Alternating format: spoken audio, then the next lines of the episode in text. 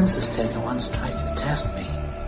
I ate his liver with some fava beans and a nice Chianti. I am your father. You know what this is? It's the world's smallest violin playing just for the waitresses. Você está escutando Bate-Papo na Masmorra. This is a tasty burger. You're locked in here with you. You're locked in here with me. Say hello to my little friend.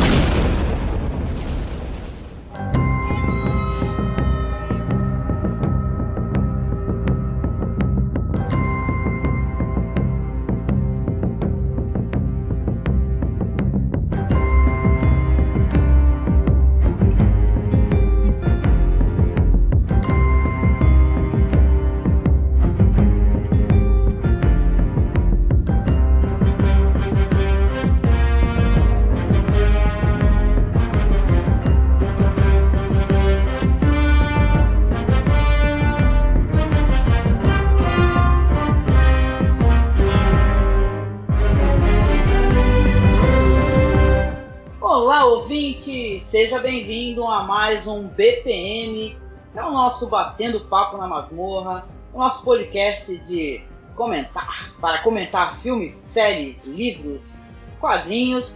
E a gente vai aproveitar esse podcast aqui para falar sobre algumas coisas que a gente tem assistido durante este ano terrível, né, de 2020, que parece que nunca acaba.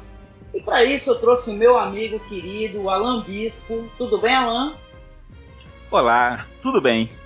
É, estamos na reta final do ano que tá com uns 150 meses, pelo menos, que esse troço não acaba nunca. Mas tá quase, tá quase. Tá foda, né, cara? Esse ano tá. Tá do Borogodó, né? E também com o meu parceiro de gravação, Marcos Noriega. Tudo bem? Pois é, esse ano de 1964 parece que não passa, né? Pois é, né? É, é, é, como é que é? É? Tá parecendo aquele documentário, o, o, o ano que durou 21 anos, né? Só que não, né? O medo, o horror e desespero. é isso, né? A gente tá tentando aqui, vai fazer um apanhado e tentar recordar algumas coisas legais que a gente assistiu durante o ano. Né? Esse foi um ano que eu vou ser bem sincero, não sei você, Alan, Marco sabe, né? Eu assisti muito, por exemplo, The Office, sabe? Porque quando eu tava desanimada, eu ia pro The Office. mas não, mas eu também assisti outras coisas legais, filmes legais, séries que pintam. Eu não tenho lá muito preconceito, eu sou alguém que, se a série parecer interessante, eu já vou abraço, né? Pra ver no que que dá. E vocês, como é que vocês são, assim, o, o jeito que vocês é, adquirem o, sei lá, cultura assim, do audiovisual? Tu, Alan, tu aparece uma série na Netflix, tu vai, ah, vou assistir pra ver qual é que é? É, é, é, basicamente isso. Eu, eu, eu só tenho dois, dois streams, assinatura de dois streams. Eu tenho a, a Amazon e a, a, Netflix. Então o que brota ali, eu assisto. Eu assisto. Cara, qualquer, qualquer que seja o tema. Se me interessou, não importa. Vai de ficção, a drama, a comédia. Vejo tudo. Vê tudo, tem, né? Tem, tem que ver tudo. É muito parecido comigo então, que eu sou assim também. É, me pareceu interessante, eu vou ver qual é que é, sabe? Uhum, o, uhum. Alguém que não é assim que eu conheço é o Marcos, né, Marcos? Sim. Eu não, não, não assim, eu não assisto muitas séries e sobretudo séries que tem muitas temporadas, eu volto e meio assisto uma ou duas e acabo é, não vendo tudo, enfim. Eu, eu, não sou muito conto mais de, de assistir séries, mas a, assisti algumas coisas boas esse ano, né? E séries até que nem foram lançadas exatamente esse ano, mas como eu assisti esse ano, vou né, dar pitaco sobre. Ah, legal, né? Pois é, então, é, puxando já o papo, né, o Alan aqui em off estava conversando comigo e a gente recordou, né, que foi esse ano, né, parece que foi há dois anos atrás, mas não, foi nesse, saiu aquela, aquele, na verdade é uma antologia, né, saiu como um filme, uma antologia, que é o Books of Blood, né, do, baseado no livro do Clive Baker, né, Books of Blood, é, saiu inclusive pela Hulu, né, é outro streaming também. É, eu, eu, eu tenho até tô com vontade de, de, de assinar a, a, a Hulu, porque é, tem coisa legal. Tem coisa legal lá que a gente acaba pegando por outros meios, mas o, o, o legal é você poder assistir no canal mesmo, né? Que você você contribuir, você patrocinar o negócio. É, meu caso com a, com a Amazon é, é, foi por causa daquela série. Oh, gente, fugiu o nome da série agora? Aquela do espaço? The Expanse. The Expanse, ah, é, sim. quando, quando a Expanse foi cancelada no outro, onde ela era antes, que agora eu não lembro, que foi pra Amazon, eu, eu entrei na Amazon só pra, só por causa de Expanse. O resto que, que veio é, foi brinde. Foi, aí veio Picard, veio umas outras coisas que, que foi brinde. Ah, sabe que Picard não foi bem um brinde, não, foi mais um, uma pancada na minha cabeça. Mas. tu não gostou? Mas, mas The Expanse é bom demais. É, é, cara, eu, eu sou daqueles tracker chato, que eu assisto Jornada nas Estrelas desde criança. Eu, eu cresci. É, é, três coisas que, eu, que, que, me fizeram gostar de ficção científica.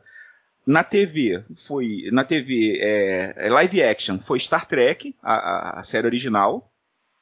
A segunda coisa, a animação foi Patrulha Estelar, é, o Yamato. E os livros do Perry Rodan, daquela série alemã. Hum. Então, Cara, eu sou daqueles tracker chato mesmo, que fala, ah, mas tá diferente. Não, não, não gostei. E, e, já puxando, por exemplo, nesse ano nós tivemos Picar na Amazon e tá tendo a terceira temporada de Discovery. E também Lower Decks. Tu não é muito fã de Discovery, né? A gente já hum, tá conversando. Hum, hum. Você tem críticas, né? A, a é, Discovery.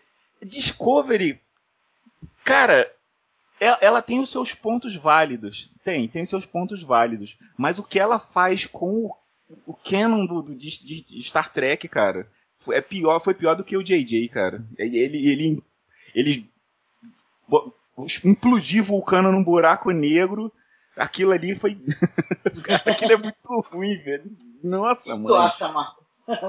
Marcos gosta. Vou assumir que eu e o Marcos nós somos daqueles é, defensores. Também não sou, não me considero uma tracker, né? Assim, você, nossa, que entende tudo, ou que se ofenderia com alguma alteração. Eu sou do tipo que eu abraço e falo assim, ah, tá legal, adorei essa personagem e tal. Eu lembro que eu comentei contigo, né?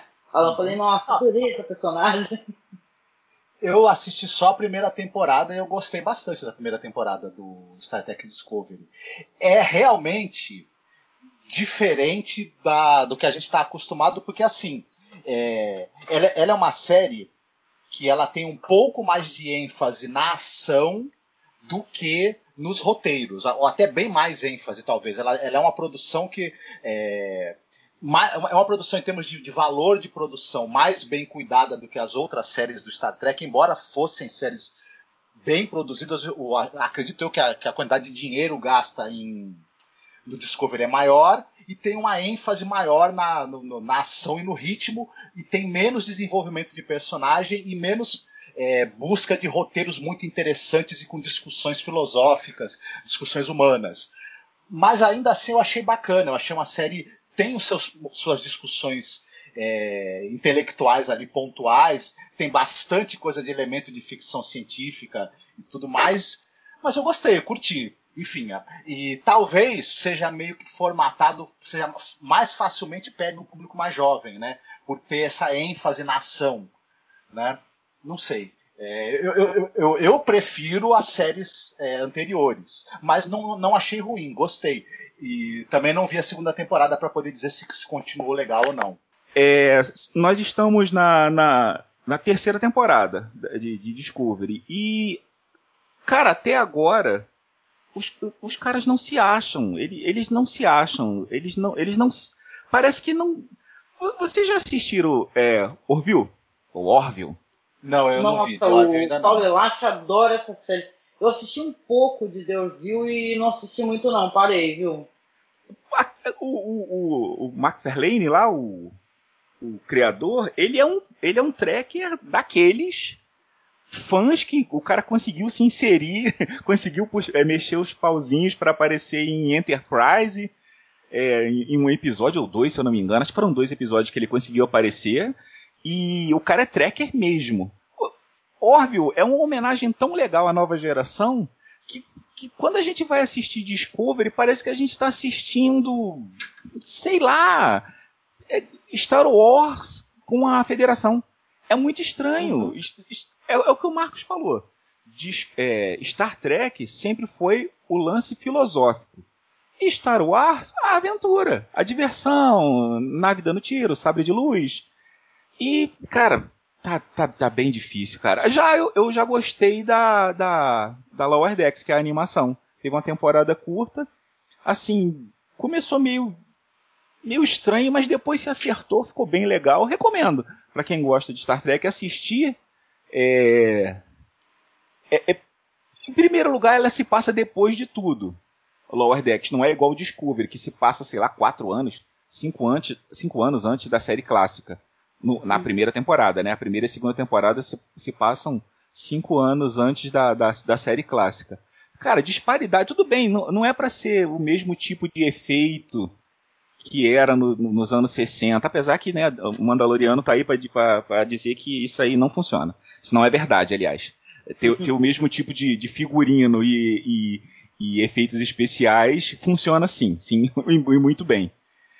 Mas agora na terceira temporada, Discovery deu um salto de 990, 90, 90 e poucos anos pro futuro. Aí tô sabendo. agora, talvez o negócio se acerte, talvez, mas tem que esperar acabar. Pois é, eu, não, eu não- também não tô atualizada com Discovery, não, viu? Mas eu Vai quero, ter- eu quero retornar. Vai ter a série do Capitão Pike, é isso, Alan? Você sabe? É, eles estavam com o projeto de, de, de, de ter uma, um, um meio que um reboot da, da, da série original, né? Porque o- Uhum. o, Pike, o Pike, como é o, o capitão anterior ao Kirk, da Enterprise, é, se eu não estiver enganado, é, eles vão, eles estão querendo meio que, que rebootar tudo. Bom, isso já foi feito no cinema, né? Então não tem muito sim. que, Sim. o que rebutar de novo, pô. É, o pessoal não resiste. Essas franquias, quando elas começam a dar retorno, é, começa a aparecer os derivados e o pessoal quer aproveitar o máximo possível que está no, que tá no hype, que está tendo é, resposta do público. Só que isso vai fazendo esses, esses trocentos spin-offs, a qualidade vai caindo cada vez mais, né? O perigo é esse. E é, aí o público também se enche, né? Começa a falar, puxa, mas é, é- tá- é, dá para eu curtir uma série de cada vez. Cinco de cada vez começa a ficar difícil né, até de acompanhar. Então não sei não, eu também acho desnecessário, mas, né? É que nem. Eu sei que a gente acabou até fugindo do Books of Glory, né? Mas é que nem eu tava vendo. é, os caras avisaram aí que vai sair um monte de coisa referente ao universo Star Wars, né? Vai ter série sobre a Soca, né? Vai ter série do. Porra, esqueci o nome do. Vai ter de tudo, Rogue One. Rogue One. Uma Gente, quantidade muito grande. Obi-Wan. né? Vai, vai ter a série do, do, do, do Obi-Wan, vai ter a série da Azoka, vai ter uma série sobre os, é, os soldados né, da, da, da, rebe- da- da rebelião que depois se tra- transformaram soldados da República. Vai ter também sobre isso, vai ter o filme do Esquadrão Rogue, mas, mas ao todo, segundo a, a Disney informou, serão 10 séries derivadas. Cara, isso não faz Star Wars. sentido. É faz sentido. complicado, né? O que Duas vai delas- se falar? O que vai se falar de Rogue One que não já falou no filme? É, então. Fiquei pensando o- nisso também. du- duas das séries, inclusive, vão ser os mesmos showrunners, que é o Filoni e o. O diretor do Mandalorian, que eu esqueci o nome dele agora. Não Ah, esqueci agora- também agora. O cara do Homem de Ferro, mas deu um branco aqui. Sei, É. mas sabemos quem é. Sabemos, sabemos. E aí eles vão acumular três séries que eles vão estar fazendo a, a, a direção, né? E, e, e aí é complicado, você, você começa a ficar sobrecarregado, é como eu, como eu acho. A quali, você tem dificuldade de manter a qualidade nesses produtos todos. A não ser que você foque para cada produto uma parcela diferente do público. Mas não sei, né? É, enfim, acho, complicado você ter 10 séries do mesmo universo ao mesmo, ao mesmo tempo, ou quase ao mesmo tempo, é, é muita coisa. É muita Eu- ganância, né, cara? Disney é foda, né? É, é. Ah, eles estão, cara, o- os parques fechados. Tá no. Cara, Eles têm... Cinema ninguém vai. Uhum. Cinema Então, ninguém vai. Os caras streaming, né? os caras querem acabar com o cinema de vez agora, né? Porque a, a quantidade de filme que vai ser lançado direto pra, pra, pra você fazer, sei lá, acho que é um, um pay-per-view ou um canal especial pra ver os troços. Ó, quer ver só? Eu vou linkar uma coisa bem engraçada. A gente tava falando do Books of Blood, do, de Uhum. 2020. O, o, o diretor é o Brandon Braga, que, pô, que foi diretor, de, e, diretor e produtor de Enterprise, Nova Geração, Ah, é, Voyager, Deep Space Nine. O cara também dirigiu, na minha opinião, os três melhores episódios de, de, de Orville, que, que, que são. É o, é o terceiro, acho que o sétimo e o último da primeira temporada. São, pra mim, são os melhores episódios de, de Orville. Se vocês não viram, assim, é, fica meio é, boiando. Mas pra quem viu, vai saber que ele, ele dirigiu o terceiro, que é o About a Girl, do- da, da, da, da- história da garota, do- do- dos filhos, do filho de dois alienígenas que eles, eles é, são pressionados pela sociedade deles a trocar de sexo, porque na sociedade dele todos são é, homens, todos são machos, e, e- e esse casal, eles têm um- uma filha. E a pressão Uhum. da sociedade toda é para trocar ela, fazer a cirurgia de troca de sexo, para ela se tornar um, um Auckland macho. Ele dirigiu o, o episódio da, é, acho que é Mad Idolatry, que a que a, a capitã, a capitã não, a, a número um é confundida, ela se torna um Space Jesus, porque ela, ela chega numa sociedade meio que na idade média da gente e todo mundo confunde ela com, com um deus, uma deusa. Então ela se transforma numa deusa. É, uma, é, um, é, um, é meio que um, um comparativo como se ela fosse um Jesus no planeta deles.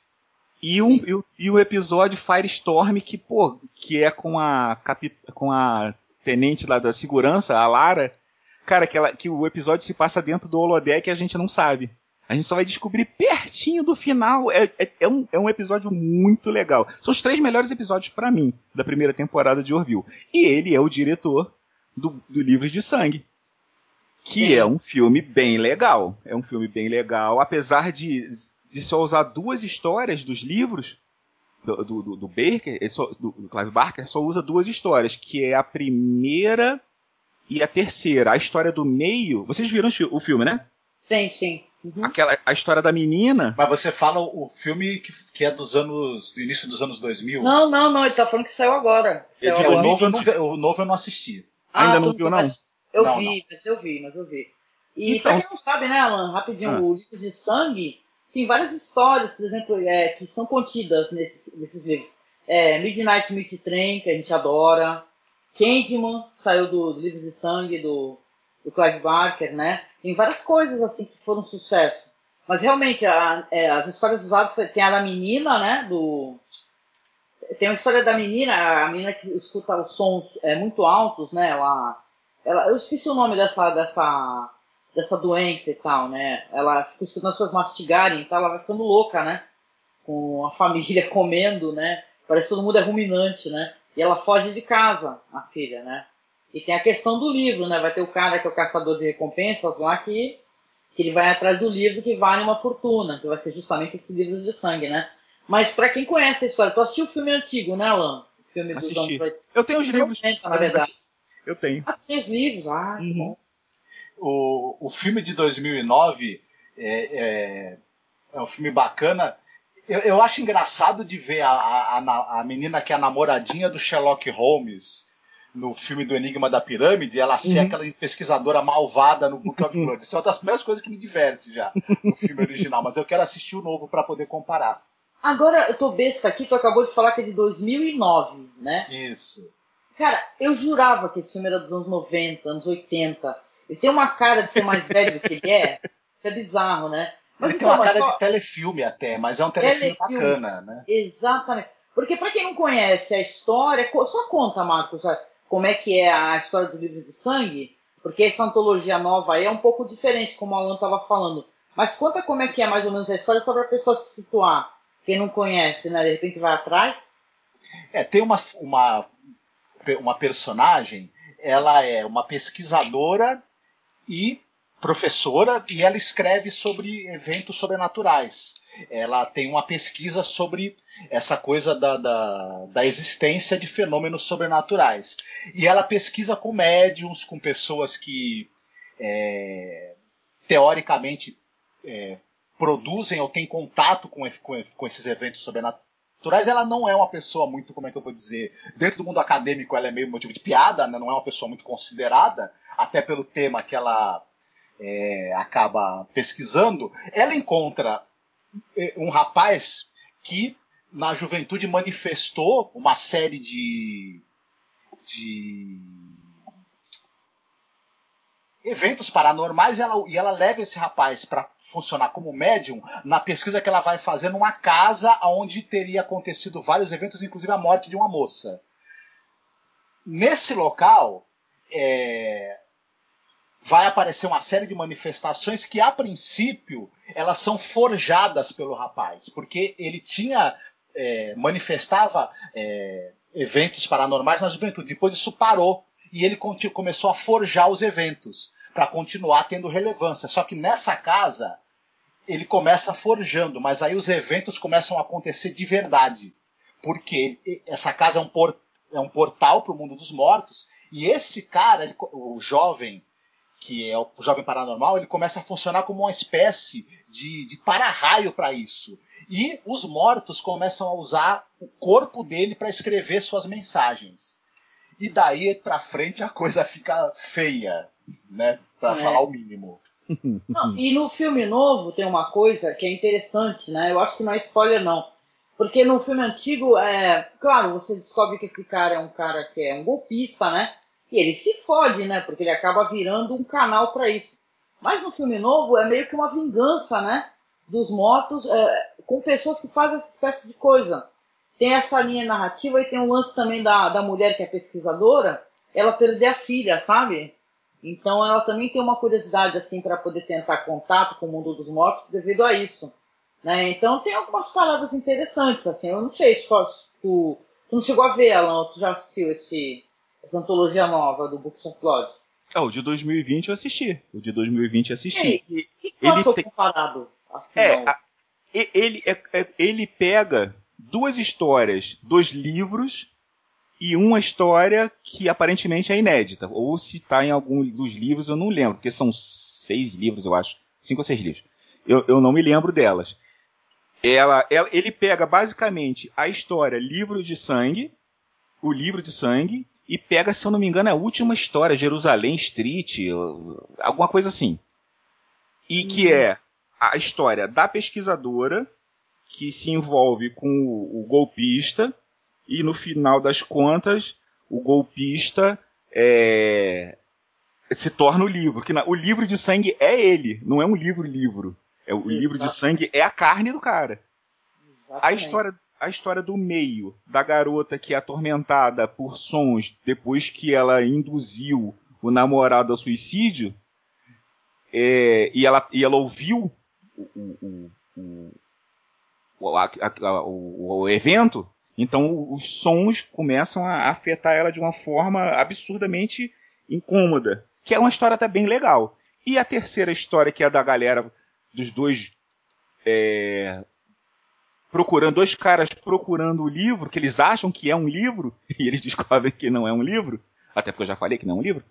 É, é, é, ela também está no, tá, tá na, no, no, no, livro mesmo, nos livros de sangue. E a é parada dos velhos? Tem no livro, Alan? Os velhos que ficam. Vamos colocar assim, eles ficam é, colocando no forro da casa, né? As pessoas. Isso é muito interessante. Não, essa, essa é a história da garota, justamente a, essa história que, é, que não tem. Que eu não me lembro de, de ter lido essa história. Essa história parece que é a, é a inédita. É, ele, duas dos livros e uma uma feita pro livro, pro, pro, para o filme. Uma feita para o filme. Que é bem legal. É, e elas todas se ligam, né? Porque é uma, é, é, o, o Clive Barker meio que fez um universo também. Onde. O, Clive Universo.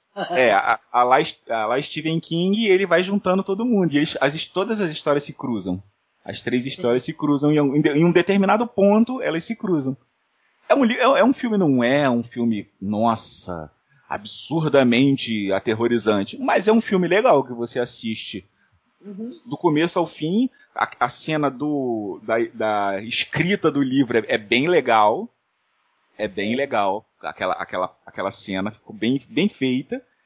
Cara, e é um, é um filme que é feito é, é, no, na Hulu, né?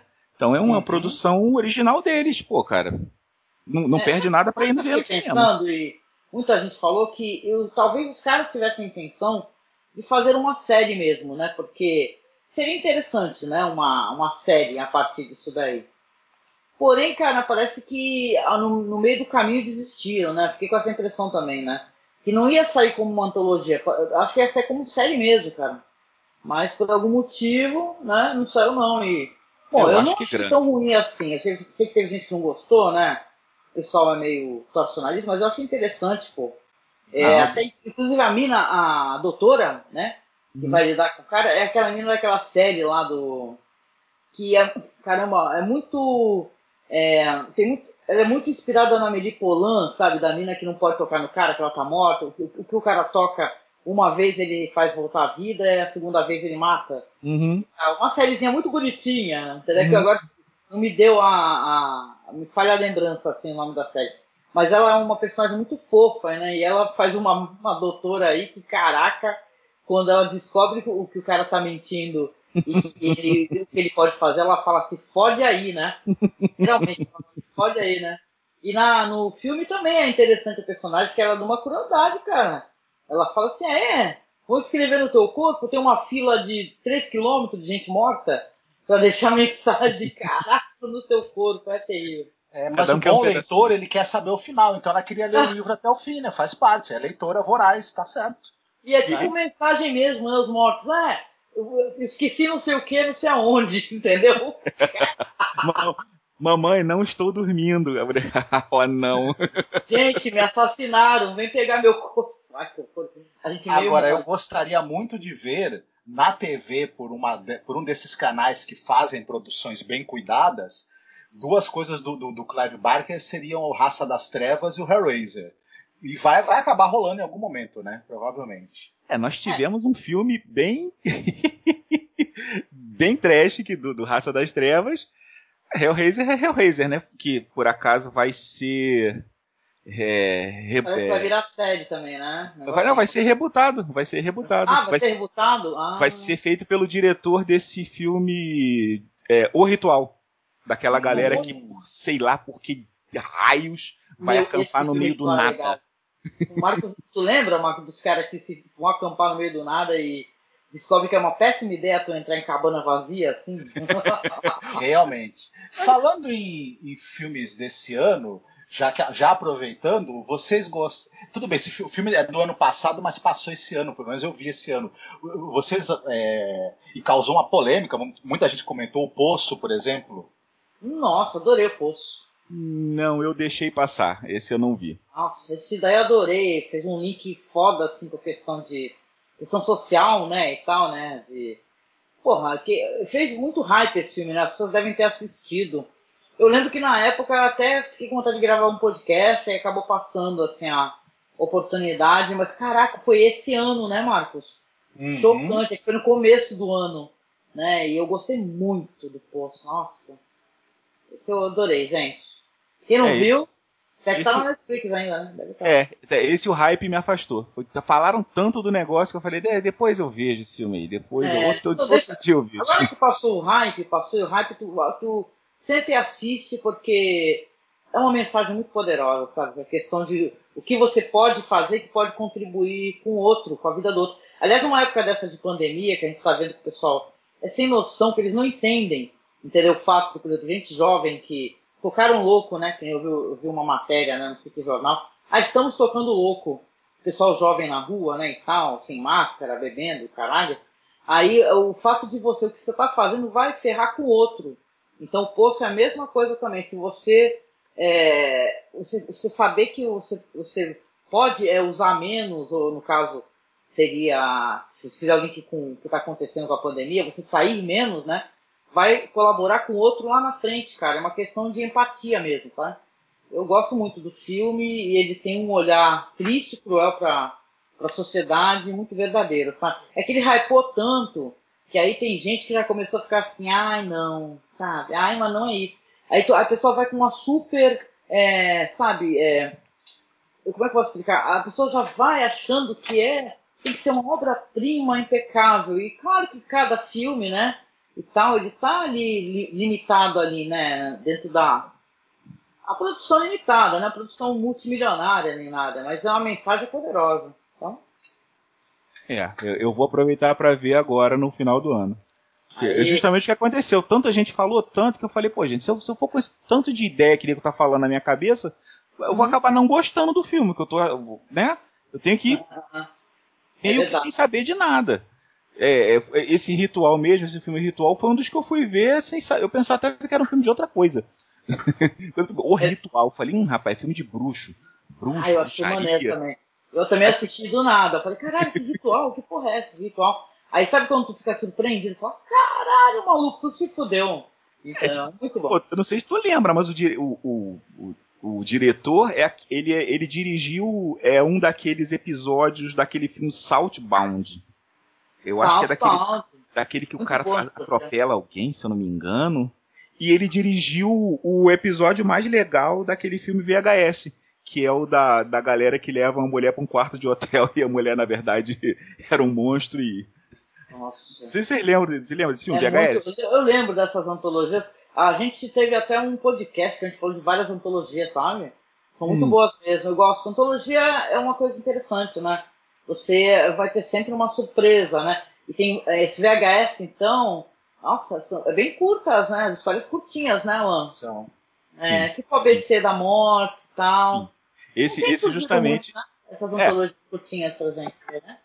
É, é, uma tendência, né? Porque dá para fazer, dá para juntar um monte de gente e, e, fazer um filme de uma hora e meia, uma hora e quarenta, com três, quatro histórias. Uhum. É legal. É, cada história tem um orçamento é, pequeno, né? Então dá, dá para o cara mostrar o trabalho, né? Dá para o diretor iniciante mostrar o trabalho dele. É, eu gosto pra caramba do VHS. E, coincidentemente, é o episódio que mais me dá medo, até porque é o que, que consegue fazer terror com menos recursos, é esse que você citou, né? Do, do, da, do, da mulher monstro no quarto de hotel. Sim. Que é muito legal esse episódio, mas muito legal mesmo, assim. É, Depois é. virou um longa, se eu não me engano, Sim, né? Mas, Siren. É, ah, o, o Lobo até que é interessante, mas ele não, não, não, não sei, não tem a força e o impacto que o, que o curta tem, que é muito, muito impactante, assim. É, é porque é bem rápido. O curta é muito rápido, os caras estão lá, é, vamos aqui, pera aí que a gente vai fazer um negócio totalmente escroto aqui, a gente vai arrumar uma garota, eu tô usando um óculos com uma câmera aqui, a gente vai filmar, aham, ele filmou um negócio bem legal. É todo mundo morrendo. Né, cara? Fala assim, ah, filha da mãe, né? Quando, quando ele vê, ele tá totalmente ferrado, né? Aquele Esse episódio é muito bom. Né, saiu aquele filme sobre a, a vida da Shirley Jackson, né? Que é o Shirley com a, com a atriz que faz o The Handmaid's Tale. Né? O Marcos até assistiu comigo, né, Marcos? Dirigido pela Josephine Decker, Decker, aliás, né? E tal, que a Elizabeth Moss interpreta a, a Shirley Jackson e caramba, um filme também muito intrigante, né? Eu lembro que quando a gente assistiu, gostamos muito, né? Tu conhece essa autora, né, Marcos? A, o, perdão, o Alan, a filha Jackson? Uhum, é, uhum. É do, The House of Hill House é, do, é baseado na história dela, inclusive. Uhum, uhum. Sim, sim. É, é, é, bem legal mesmo. O, e, filme, o filme pega. É, faz um retrato é, meio cruel, inclusive, dela, né, da relação que ela tinha com o marido e com um, um casal de jovens que vão meio que o marido, é, o marido dela trabalha na universidade e ele leva esse casal de jovens, a, a moça está grávida, inclusive, para ajudá-los ali na casa deles em troca de, de comida, de ter um local para eles ficarem e tudo mais. Só que a Shirley Jackson, é, é, o marido dela é um cara um cara aproveitador, né? Se aproveita, quer, se aproveita dos jovens para eles fazerem trabalho na, na casa deles e quer se aproveitar sexualmente da moça, né? E Ele, a Shirley é um cara Jackson... controlador, né, Marcos? Mulherengo. Isso.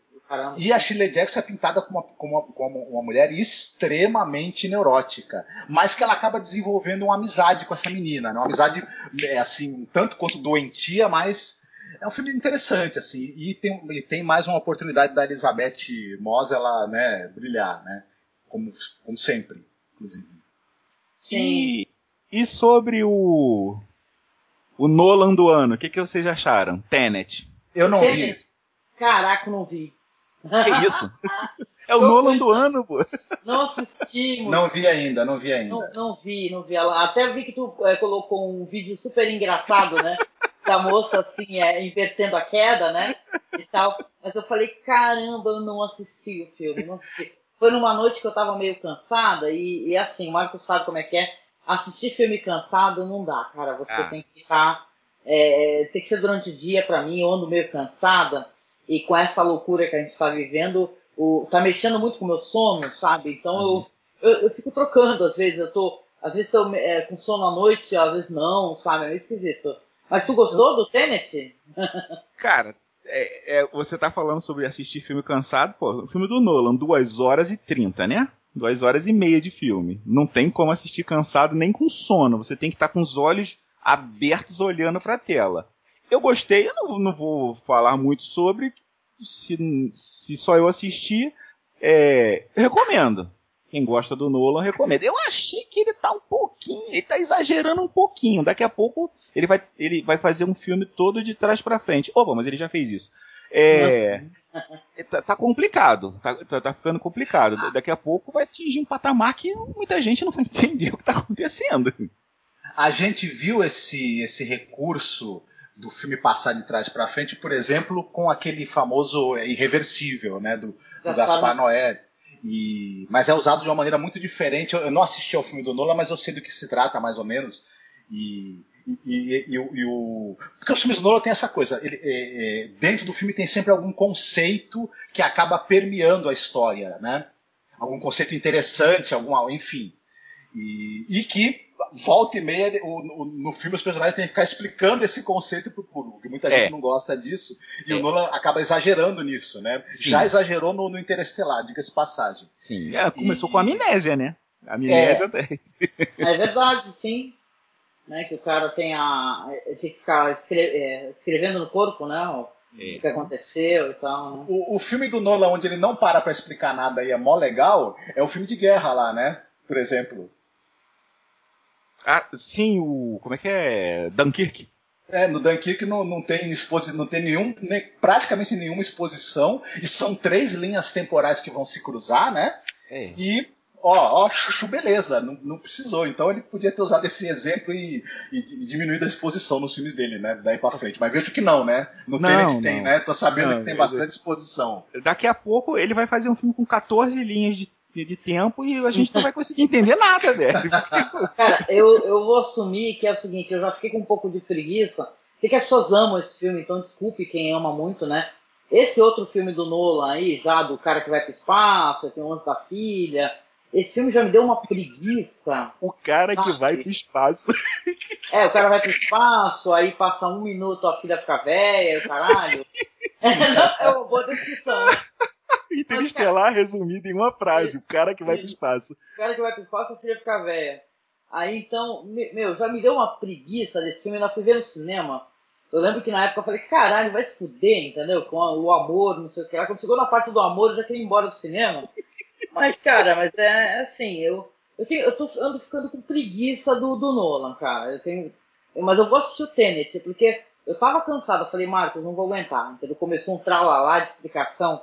Eu falei, é melhor eu ver de dia, entendeu? Sim. Quem tá cansado, né? Ver, ah, pra não ficar falando indevidamente, né? Falar mal do filme, que é isso, aquilo. Eu falei, não, não, não, não vamos ver o filme em outro momento, né? Mas deixa eu perguntar uma coisa pra vocês, porque, rapidinho, assim, é, o ano também foi muito prolífero, assim, prolífero de séries boas, né? Tiveram séries interessantes. Aí eu tava dando uma fuçada, por exemplo, aquela Tiger King, né, cara?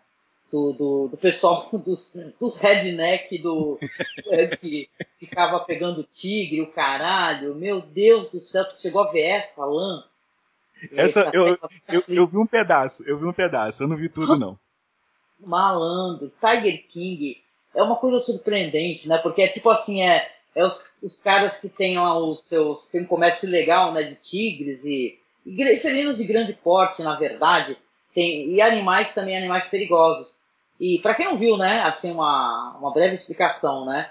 Aí conta a história do, de um cara, né, que é o. Que é ele, né, o Tiger King, né? Que é uma figuraça, entendeu? É, os, os relacionamentos amorosos dele, né? Ele é um cara meio. É, ele fica desviando, né, os jovens, né? Um cara meio esquisito até, sabe? Os relacionamentos um tanto quanto abusivos, né? E aí tem a mulher que é a arqui-inimiga dele, ele fica lendo o diário da mulher, malandro. E é uma facalhação, é uma lavação de roupa suja. Essa série, diz, diz até que vai virar filme, talvez com o Nicolas Cage, parece. Essa coisa Merece. malandro engraçadíssima, porque é absurda, né, Marcos? O Marcos também viu inteirinha comigo essa série aí do Tiger King. Olha, é inacreditável.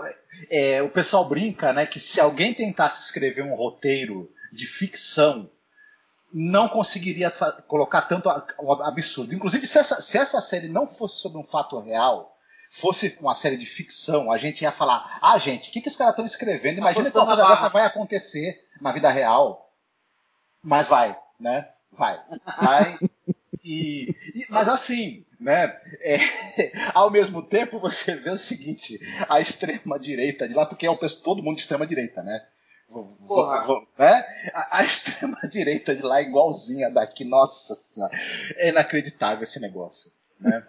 O, o, esse, pessoal, esse pessoal não existe, não existe, não existe, mas. Pior é, que existe. Pior que existe. Não, o, o, olha, o, o, o momento em que o cara tenta contratar um assassino de aluguel, que é um cara que é, que é um cara que é um, que é um, sujeito que quem contrataria aquele cara para matar alguém, pelo amor de Deus. Eles ficam meses pichinchando o valor do negócio. O cara sai de carro para fazer o assassinato, muda de ideia, volta e, e depois dá uma entrevista e contando tudo. Eu, eu, eu, eu, que pus a mão na cabeça falei, meu Deus do céu, não é possível isso. Isso é isso é fargo, né? Isso é, é fargo, fargo levado às últimas consequências, é né? É fargo com o pessoal tendo tendo tendo tendo menos neurônios do que os assassinos do Fargo. né? É difícil, mas é muito, muito divertido. É impressionante, mesmo. cara. Pra quem não viu, né? Passou batido, Tiger King é qualquer negócio, cara. Você fica. Você entende que é todo mundo eleitor do Trump. Já começa por aí, né, cara? Fala, caralho, só tem eleitor do Trump nessa porra, malandro. O cara e é com um facalhação. O cara com mullet. Joe Exotic. Joe Exotic. Joe Exotic. Caraca, malandro. É. Aí uma hora começam a aprontar para ele, aí botam, sei lá, um cheiro de carne no tênis do cara, o tigre sai arrastando o cara, malandro.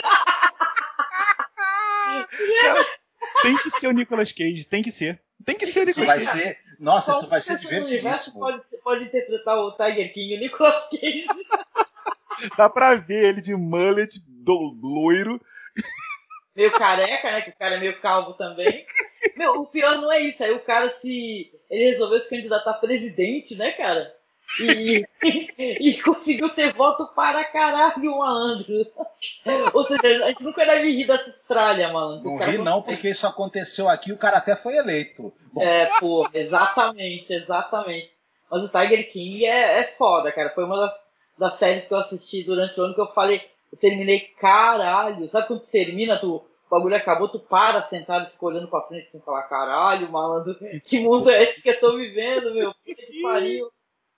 É, eu vou admitir para vocês, tem uma série que eu assisti também esse ano que muita gente não gosta, muita gente reclama da série.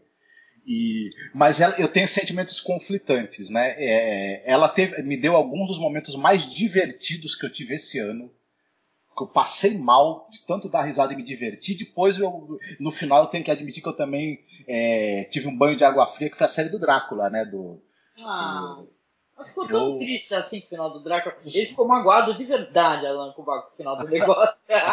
Os dois primeiros episódios, o, o primeiro episódio, então, é uma, o primeiro episódio da série é uma das melhores coisas que eu vi esse ano.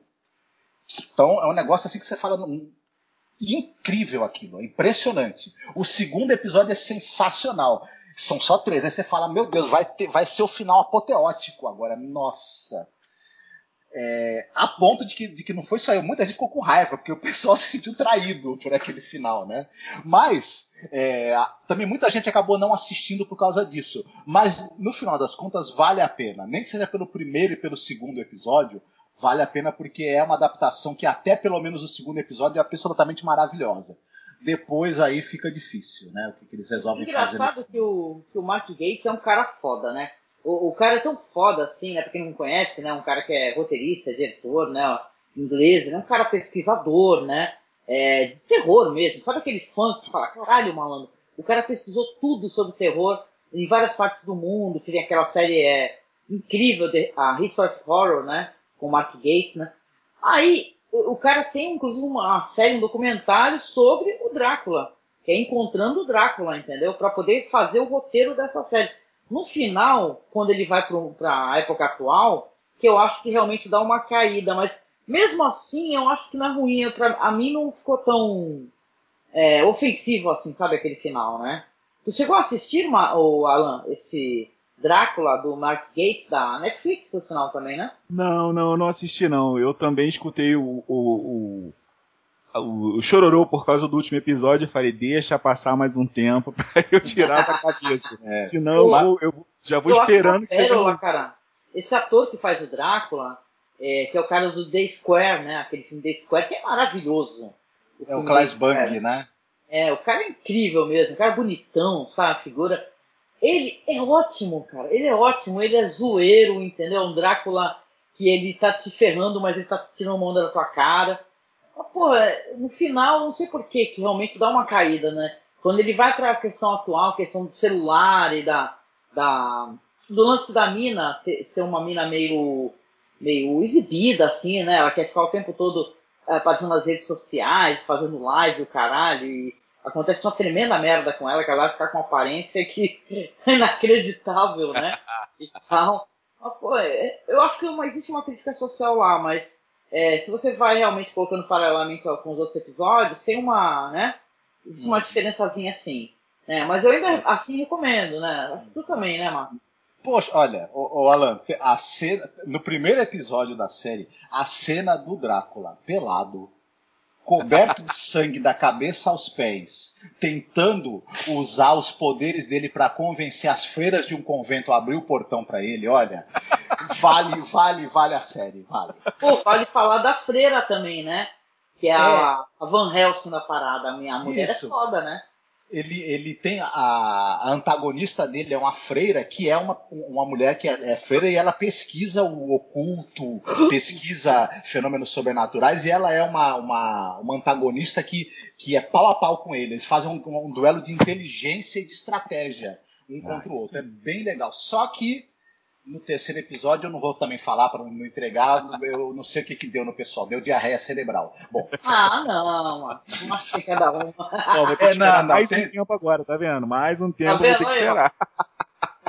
Senão eu já vou esperando ver uma, uma, uma bomba total. E, bom, e tu, Alan, tu assistiu alguma série interessante aí do, no streaming ou não e tal, que tu gostaria de comentar?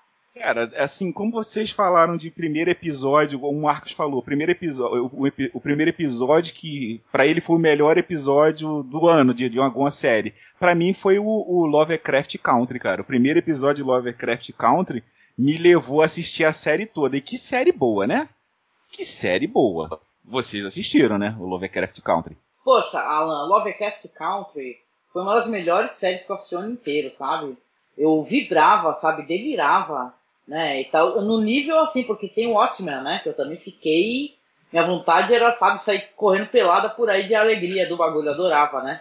E tá, mas Lovecraft Country, quando você. Porque assim, né? A, não basta você. É, é, você tem que você ser contra o racismo, você tem que ser antirracista, né? Então você vê, vê uma série de diálogos e, e descrições, situações que você vê diariamente por aí, né? O pessoal comentando, o pessoal denunciando, e tal, e coisa que revolta a gente, nos inflama. Então, Lovecraft Country, cara, eu de todo coração, assim, é uma série que eu me inspirava, me emocionava, sabe, de chorar. Então, é lindo. Tem várias pessoas que eu conheço que faziam resenhas toda semana, sabe, sobre, sobre Lovecraft Country. É uma série importantíssima, meu, importantíssima mesmo. Eu vi uns cabeça de bagre aí reclamando, cabeça de bagre, né, cara, reclamando, nossa, mas todo mundo, todo mundo que é branco nessa série é mal, né? Falei, meu irmão, olha onde os caras estão e olha que ano eles estão. Querido, onde é que você acha que você tá, né, coleguinha? Entendeu? A gente vive num país lugar. e a porra do, raci do, do escravidão, racismo até hoje, óbvio. a escravidão é, foi o último país, né? Abolir a escravidão, porra, né? Então o pessoal tem uma visão muito meio torta, né? Então, a gente tá vendo, né? Ah, todo mundo é mal. Aham. é mesmo. será, né, colega, né? O que então, será? Tem até aquela bruxa, a bruxa que é a mulher branca, né? Uhum. Que ela se transforma num cara e transa, né? E tudo com a personagem, né? Mas até ela é uma boa filha da puta, né? Não, não tem ninguém bom ali. É, ninguém bom. Mas a, a personagem da bruxa, ela é uma excelente antagonista, sabe? Ela, ela é aquele tipo de vilão que você espera ver numa, numa série. Porque é, muitas histórias aí tem excelentes heróis, personagens, mas às vezes o vilão não, não, não, não chega a, a ser tão carismático quanto os, os, protagonistas. Nesse caso, não. Ela, ela, ela é, uma, é, uma, personagem cheia de camadas, é uma vilã com muitas camadas, e máquina é um pica-pau também, né? E, uhum. e, ela é uma ameaça que você, você teme o tempo todo, a ameaça que ela representa, né? Sim. E, e, e, e essa Porque questão ela é uma ameaça, ser... é uma ameaça meio dúbia, né? Ela Uhum. parece que ela tá acima de todos esses é, problemas e tal, ela tá interessada numa outra coisa, mas na verdade ela é um perigo bem superior, né? Inclusive, né? Também. Ela é alguém que, que é, você tem os personagens que são que são racistas inveterados, loucos, né? Que a polícia, sobretudo da cidade, né? E o pessoal lá da, da seita, que a grande piada, né? Você tem uma, uma seita de aristocratas brancos, racistas até o, a medula do osso. O herdeiro é um homem negro e é o cara que você precisa dele para concentrar o poder. Que, que, que essa. Enfim, é, é muito bacana isso, a maneira como a série brinca com essa coisa e como, e como ela, ela transforma as, situa as situações que são situações aventurescas. Né? Tem aventura, tem ficção científica, tem horror, tem fantasia Uhum. de maneira muito bem dosada e como tudo isso é... não tem referência só ao Lovecraft, né? Você tem elementos aí do, do Lovecraft, obviamente, mas você tem, você tem muito elemento de Edgar Rice Burroughs, eu acho. Essa série ela bebe É. muito, né? Uhum. né? Nessa literatura ali é, pulp e, e, to, e, e, e como tudo serve para ser uma metáfora das relações ali entre brancos e negros nos Estados Unidos e também em qualquer lugar onde haja né, essas tensões raciais, na verdade. Né? É, pode servir como metáfora até para a África do Sul, Brasil, com certeza. É, claro. Uhum. É, o título, o título engana, né?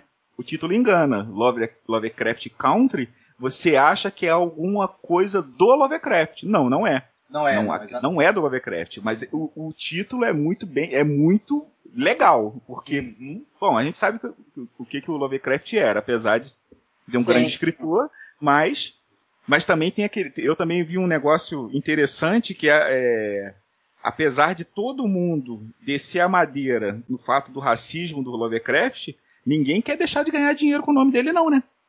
É, É, claro. exatamente. Ninguém quer deixar.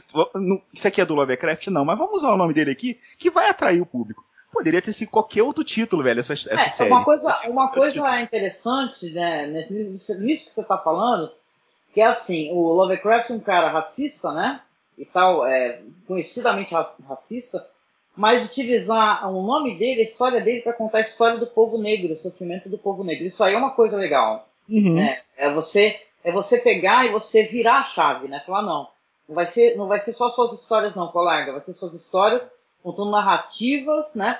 De, das pessoas negras, né? O que, que elas estão Uhum. passando, o que, que elas passam diariamente. E uma coisa legal dessa série, eu falava pro Marco, não sei se tu concorda comigo, Alan, é, os personagens femininos são interessantes nessa série. Claro que não é desvalorizando o Atticus ou Montrose, né, e tal, né? Tem o George, né, que ele morre logo no começo, né? Dei spoiler pra quem não assistiu.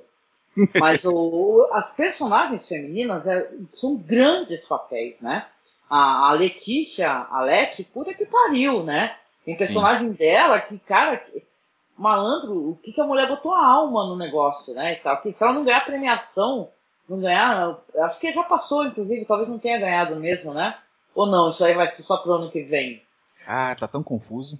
É, eu também Quem- não tô muito situada. Mas pra mim, pô, essa mulher ela tem que ganhar um prêmio pela atuação, sabe? A, a Ruby, que faz a irmã dela, que é essa personagem aí que transa com esse cara, né? A gente vai descobrir que na verdade é uma mulher, né? Caramba, aqu- aquela, aquilo ali, aquele plot ali, ela, ela, ela, ela se transforma numa, numa mulher branca que, que tá transando com uma mulher que se transforma num homem, que, nossa, gente. É uma doideira. eu achava aquele o Atticus, o Tiki, ó, minha opinião, eu achava ele meio bosta esse personagem, sabe?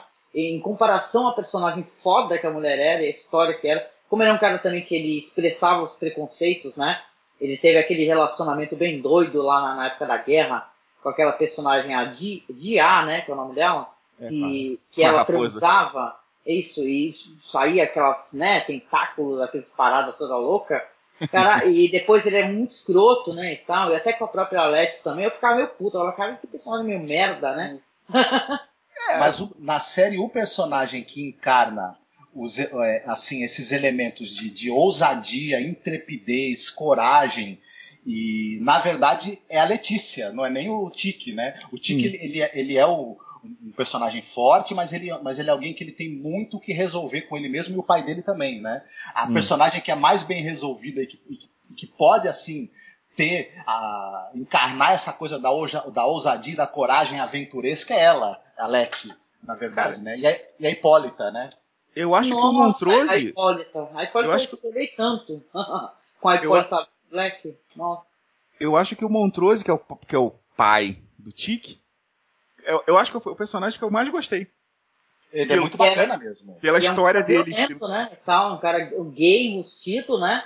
Exatamente. violento pra cacete, né? A cena dele no, no clube, a cena dele no clube, depois que ele toma a surra lá, que ele tá com a cara toda ferrada, dançando lá e se descobrindo lá e se libertando lá no clube, foi muito legal, cara. É bonito. Foi uma das cenas que eu achei mais legais, assim, sabe? De você guardar na cabeça e falar, pô, essa cena aí ficou muito, muito legal. A gente consegue nem elencar, né?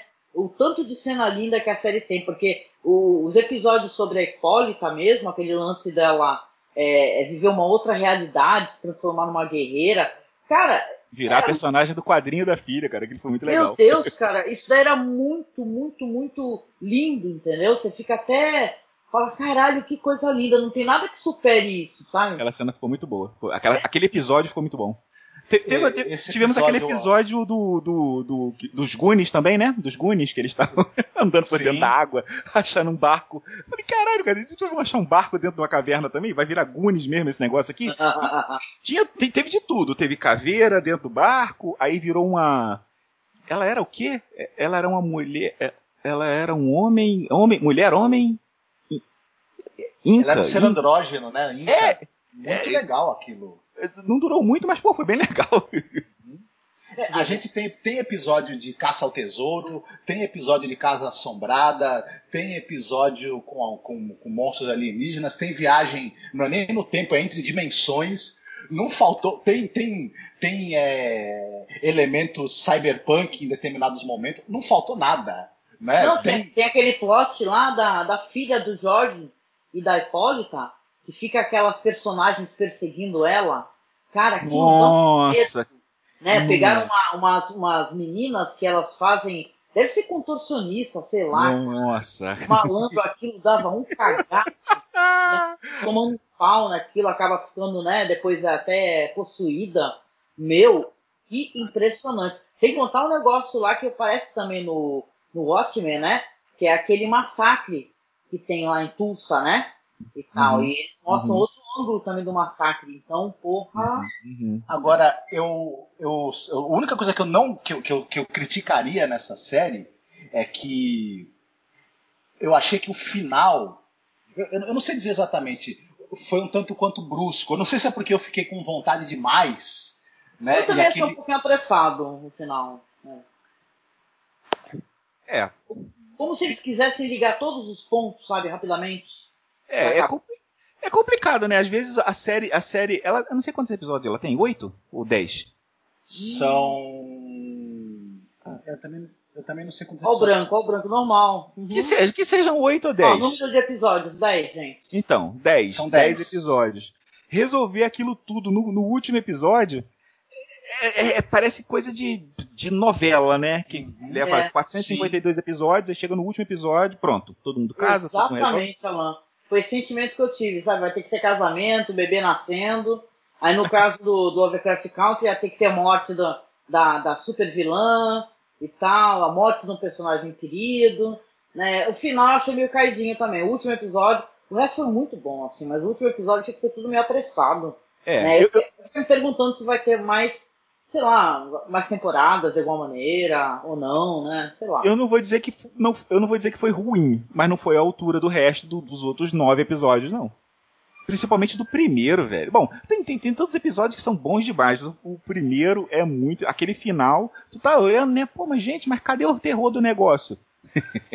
a gente se surpreende, né? Eu também fui assistir esperando meio que a adaptação de, das histórias do Lovecraft que eu gosto tanto, mas me surpreendi positivamente até, né? Vai por um outro caminho.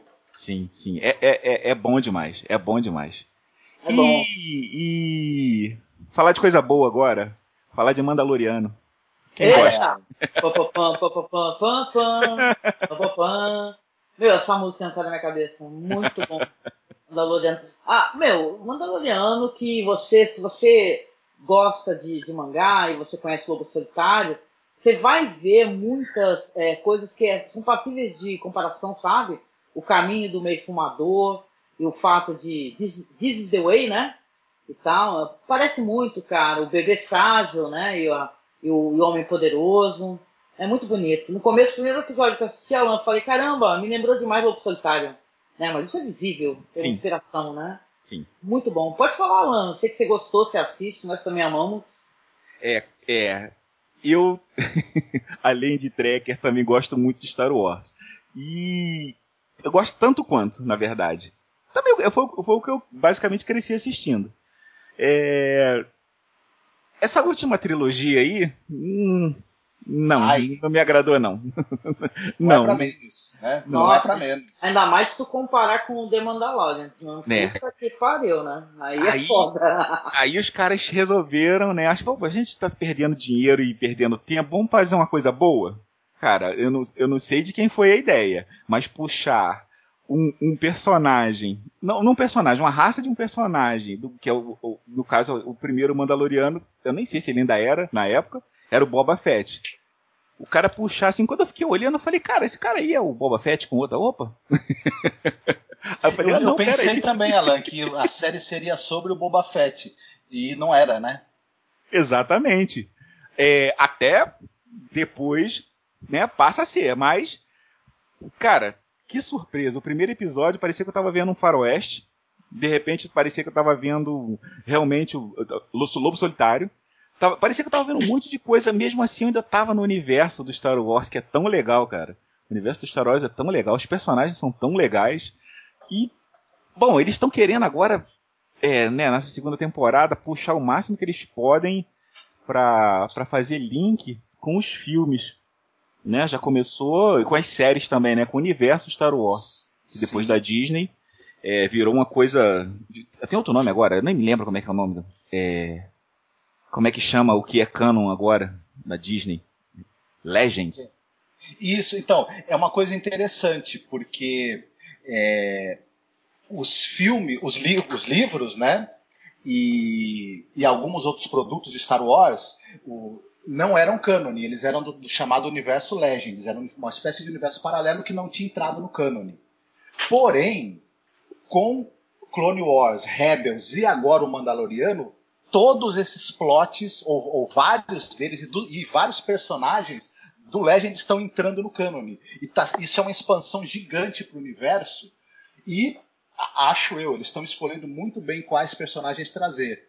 Né? So- sobretudo nessa segunda temporada, a aparição da Bo-Katan, a aparição da Azoka e uma possível aparição do Almirante Traum, isso é para os fãs ficarem realmente, né, tendo Feliz. chilique, né, tendo, tendo flutuando.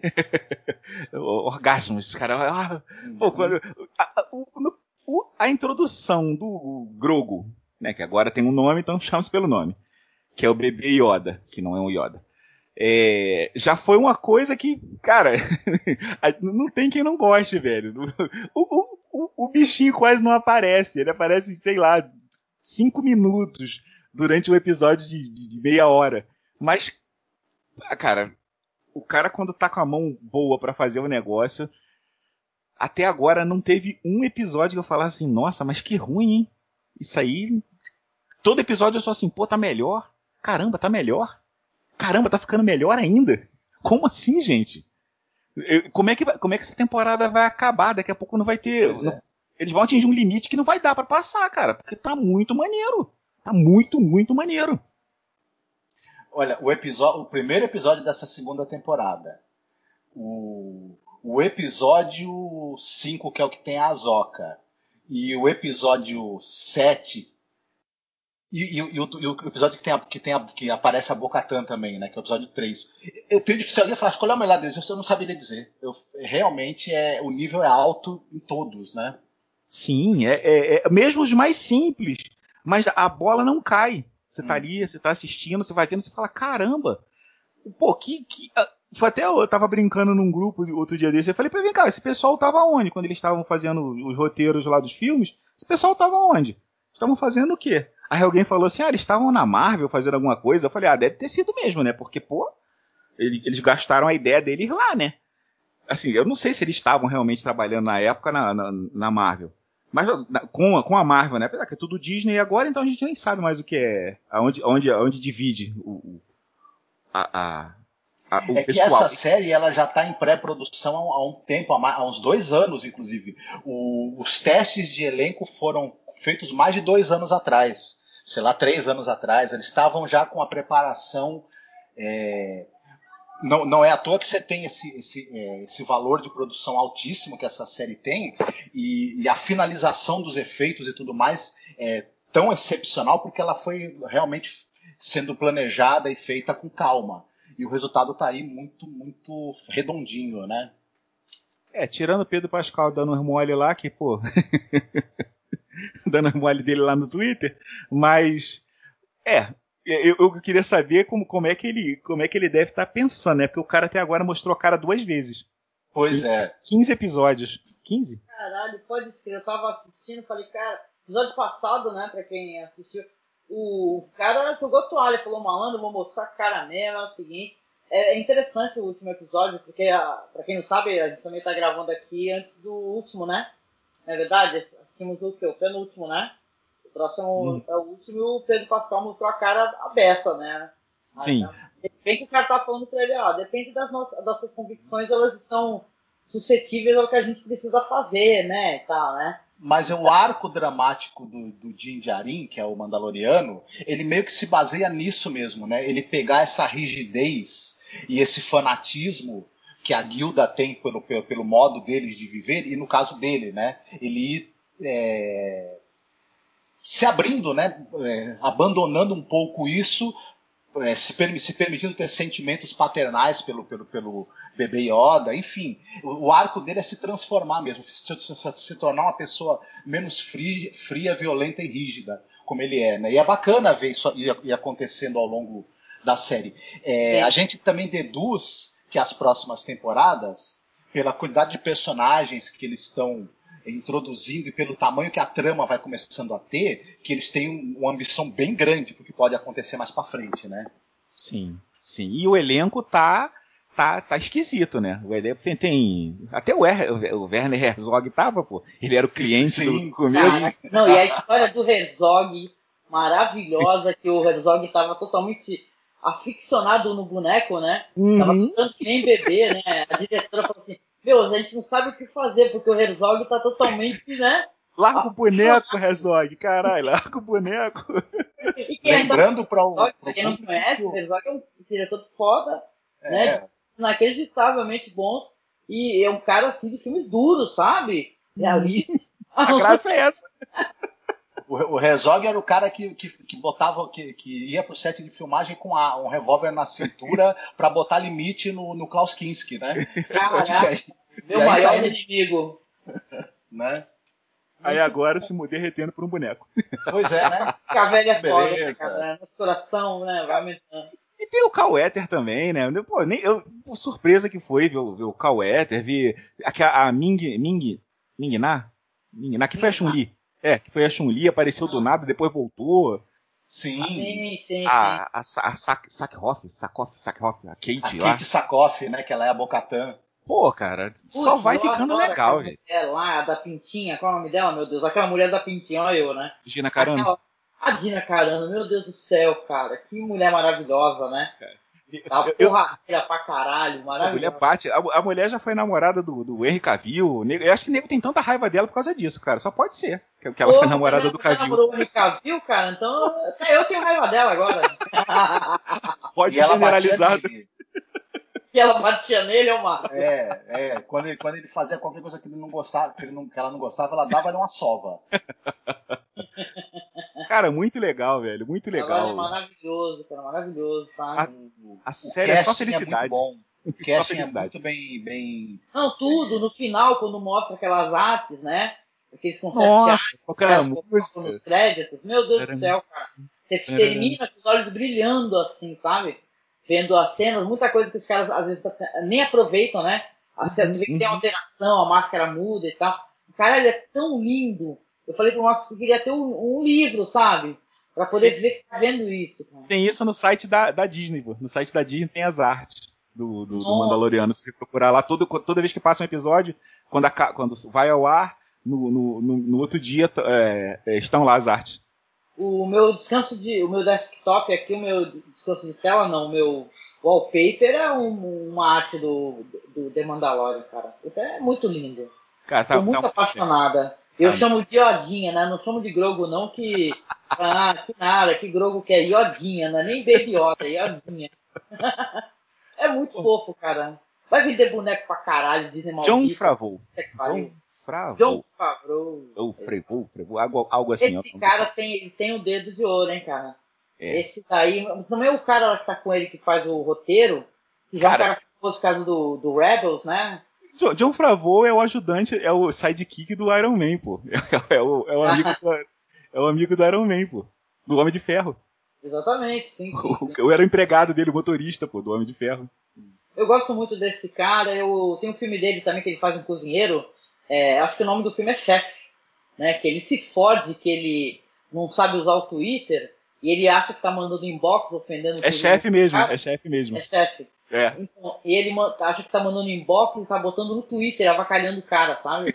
e aí acaba fazendo sucesso, né? Porque o bagulho viraliza e tal. É um filme muito gostoso, chamado Chefe, com o John É. Favreau. É chefe. Ele é o, no, no Homem de Ferro. No Homem de Ferro não, no, no universo da Marvel é o Rap. É o rap? Ah. É. Ele É, aparece é também naquele filme lá com o Homem-Aranha, não aparece? É, é, exatamente. Aí, eu- quando- a primeira vez que eu escutei o nome, eu falei, gente, mas eu conheço, mas eu conheço esse cara. Mas como é que eu posso conhecer o cara que tá. Ai, aí quando eu fui Mas a ver. Disney, né, porra, gananciosa para caralho, né? Quer dominar o mundo, né? Mó perigosa, monopólio da porra. Agora quer fazer trocentas mil séries, né? A partir do negócio, né? Mas você tá pegando uma parada mó legal e tem muita chance de saturar, né? É, é. É, sei É. lá. Ou então baixar a qualidade de alguma maneira, É, né? é. Bizarro. É o que o Marcos falou. Uma série muito boa, todo mundo assiste. 18 séries, merda, ninguém vai ver nada, os caras não Ninguém só vai ver nada. Exatamente. Mas eu tenho que admitir para vocês, é, assim, que a- a- a- ainda assim não foi a minha série preferida do ano, Mandalorian. É uma, é uma das, né? Porque eu, eu- esse ano, se eu, se eu fosse dizer a série, a melhor série que eu assisti esse ano foi o Gentleman Jack. Ai, É? eu recomendei. Hum. E a série do coração, Ah. é, o Mandalorian fica em segundo, porque em primeiro ficou Cobra Kai. Ah, mas aí meu Cobra Kai é. Cobra Kai. Cobra Kai é bom demais. Socorro, né? Parece Como que o pessoal tá fazendo as paradas pra gente que é velho, né? Foda, né? Porque, caralho, como é que você não vai ter simpatia, né, por uma série que faz a redenção do personagem que, né, tinha uma percepção tão ruim do personagem? Né? É. Fala, Caralho, mas esse cara se fudeu, mano, tá na merda. Ele vive ainda nos anos 80, com aquele Uhum. carro dele podre, no final ele não teve sucesso profissional, né, e tal, virou um, um faz tudo, né? É. É muito. Ó, meu, Cobra Kai é muito legal. E que as pessoas Nossa, até chamam de que o vilão, Daniel- né? Daniel, Daniel Augusto é meio cuzão, né? Na série, o cara meio, né? Babaca. É. É, a, a pessoa, cha- o pessoal diz que ele é o vilão. Não, velho. O vilão era o sensei dele, cara. O cara era um filho da puta. Exatamente. E ele continua sendo vilão na série Cobra É, Kai. né? exatamente. Inclusive. Exatamente. Nossa. Ele até meio que hesita naquela luta. Aí o sensei, não, vai lá, vai lá e faz. Ele que vai o mandado, vai lá e faz o que o cara manda. Mas, pô, depois você vê que o cara paga e paga caro pelo que ele fez. E tu vê, né, que o cara, até pra- pra ser a redenção de um personagem, o cara comete muitos erros, né? E isso deixa ele muito mais humano, né? Ele Sim. continua sendo meio idiota, né? E falando, não, você não pode ter piedade, você não sei o que, não sei o que lá. Depois ele vai ver como é que é, o, o, como transforma os, os alunos dele em pessoas até ruins, né? Sim, Dá o bullying também, né? sim. Por, sim. por ele ter esse discurso. Ele vai ter que trocar o discurso dele, né? E tal. Então é muito interessante. Eu acho é, é bacana como esse- o ator, o, o William Zabka, que é o Johnny Lawrence, né? Uhum. como a gente. Toda essa trajetória que ele teve, né? De ser alguém. Teve essa época que ele, que ele, que ele era dominado pelo sem ser, se tornou uma pessoa violenta, né? Uma pessoa amargurada e um perdedor. E, e, e, ao mesmo tempo, essa mágoa que ele tem ainda é, é, em relação a, a- até ao, ao sucesso do Daniel LaRusso, e ao mesmo tempo essa genuína vontade de, de ser alguém melhor e fazer algo correto do jeito torto dele, eu acho legal como o ator ele passa tudo isso de uma maneira muito precisa, assim. Muito a gente muito que acredita que esse personagem tem todo esse background mesmo, né? Sim. Porque essa é muito sim. fácil, né? Ele pegar assim, você vai mostrar que o cara, na verdade, é uma pessoa incrível, maravilhosa e tal. Não, ele é um cara meio merda, entendeu? Tem muito que aprender, sabe? Ele, ele continua errando, porque afinal ele foi ensinado que era desse jeito, né? E tal. Ele não tá infeliz com o sucesso do cara, e o cara, quando encontra ele, é um cara condescendente. Ele não tá Uhum. fazendo aquilo por generosidade, sim porque ele quer parecer bom para as pessoas. Ele é o Daniel Larusso. Sabe? E Então, ele é- sabe disso. Ele Ele, sabe. vê isso. Aí é que ele fica com raiva mesmo, é desgraçado. isso é muito legal, cara. Vou pintar um pênis no seu outdoor aqui na sua cara. Mas o, o Daniel também, ao mesmo tempo, ele, ele, ele começa a se sentir um peixe fora d'água na própria vida dele, quando ele reencontra o Johnny, né? Ele também começa a ter uma nostalgia de uma época diferente, onde talvez ele, ele era mais ele mesmo, né? E, Uhum. enfim, a gente já sabe que na terceira temporada eles vão acabar se unindo, enfim. A, é- a gente, a É, em gente janeiro passa- agora, né? Vai estrear. a gente passou o tempo todo é, muito desejando ver duas coisas. Um, eles brigarem e dois, eles se unirem, né? É. E já aconteceu a primeira, vai acontecer a segunda fatalmente também, né? É muito engraçado quando eles estão na casa do Daniel, né? Vamos brigar. Não, vai, vai, vai, não vai, é. Qual é? Parece dois moleques. Não, vem, vai. Vai E você a primeiro. esposa do, do Daniel tentando, tentando né, é, botar um pouco de, de juízo na cabeça dos dois é muito divertido. É, muito o, bagulho, o bagulho virou. Parece que a gente tá nos anos 80 de novo, né? É, parece aqueles filmes do Ip Man, né? Dojo contra dojo, né? É, é. Então é interessante pra caramba. Eu Esse- gosto muito, as músicas, tudo é legal, sim, né? sim. Cobra Cobra Kai é um dos exemplos, assim como o Mandaloriano, de que dá pra pegar uma coisa mais antiga e botar ela no contexto de hoje que Discovery não faz. Mas tá bom, tá bom. Tá bom, pra É mim tá bom. verdade. E, e- Ele, ele trabalha muito bem o- os elementos que a gente tinha no filme, nos filmes do Karate Kid, né? principalmente o primeiro, né? Ele trabalha muitíssimo bem esses elementos, ele traz muito para a série, ao mesmo tempo consegue dialogar com as novas gerações, porque tem também elementos é, bem colocados da, da, da juventude de hoje, né? Uhum. e de como, de como a gente enxerga as coisas no mundo de hoje e traz as discussões que você tinha no Karate Kid na época, traz discussões novas, cruza tudo e olha de uma maneira assim muito redondinha também, muito muito interessante. E, e os personagens todos têm camadas, né? É é uma série interessante porque é, as, as tragédias que acontecem, elas não são é, movidas apenas pelos vilões. As pessoas que são os heróis, os protagonistas, eles também fazem atos que vão gerar problemas, tragédias e erros muito grandes, né? É. E isso vai movendo a história. Isso é muito legal. Sim. Aquele menino lá, que é o cara que fica com. Aquele que agora ele sofreu um acidente, né? A gente já tem um spoiler aí, porque já tem os trailers, né? Que o moleque sofreu um acidente, parece que ele ficou paraplégico, né? Ou não, talvez ele esteja só meio, né? Esteja muito ferido, né? Eu sei que, cara, quando terminou o último episódio, que mostra a- aquela personagem, né? Que era a namorada do Daniel Larusso, né, Uhum. mandando mensagem pro cara, eu falei, caralho, quando vai aparecer esse personagem? Você fica torcendo, né? Porque vai aparecer os personagens dos filmes, né? Sim. Agora, nessa temporada, por sinal, vai aparecer, né? Já deu um. No trailer já tem a, aquela japonesa lá do. do acho que é do filme 2, do, no dois, né, Marcos? Acho que é do filme 2. É, vai aparecer os personagens do segundo filme. É. E Muito bom. Eu, eu preferia que fosse como era na minha cabeça, que era Karate Kid e pula tudo, Cobra Kai. Mas tá bom então, né? Não, mas como é uma série meio de homenagem, né, ao negócio, eu acho que vai acabar aparecendo. Será que a Hilary Swank vai aparecer também? Só não, eu espero que não. Eu espero que pule do 2 do pro Cobra Kai. É verdade. Senão... Os outros filmes não são muito bons, né? Mas é... eu quero que apareça a namorada lá, a loira. que agora Estão dizendo que até o né? Jaden Smith pode aparecer. Caramba, gente. Ai não, porque é Kung Fusão aí. Kung Fusão é.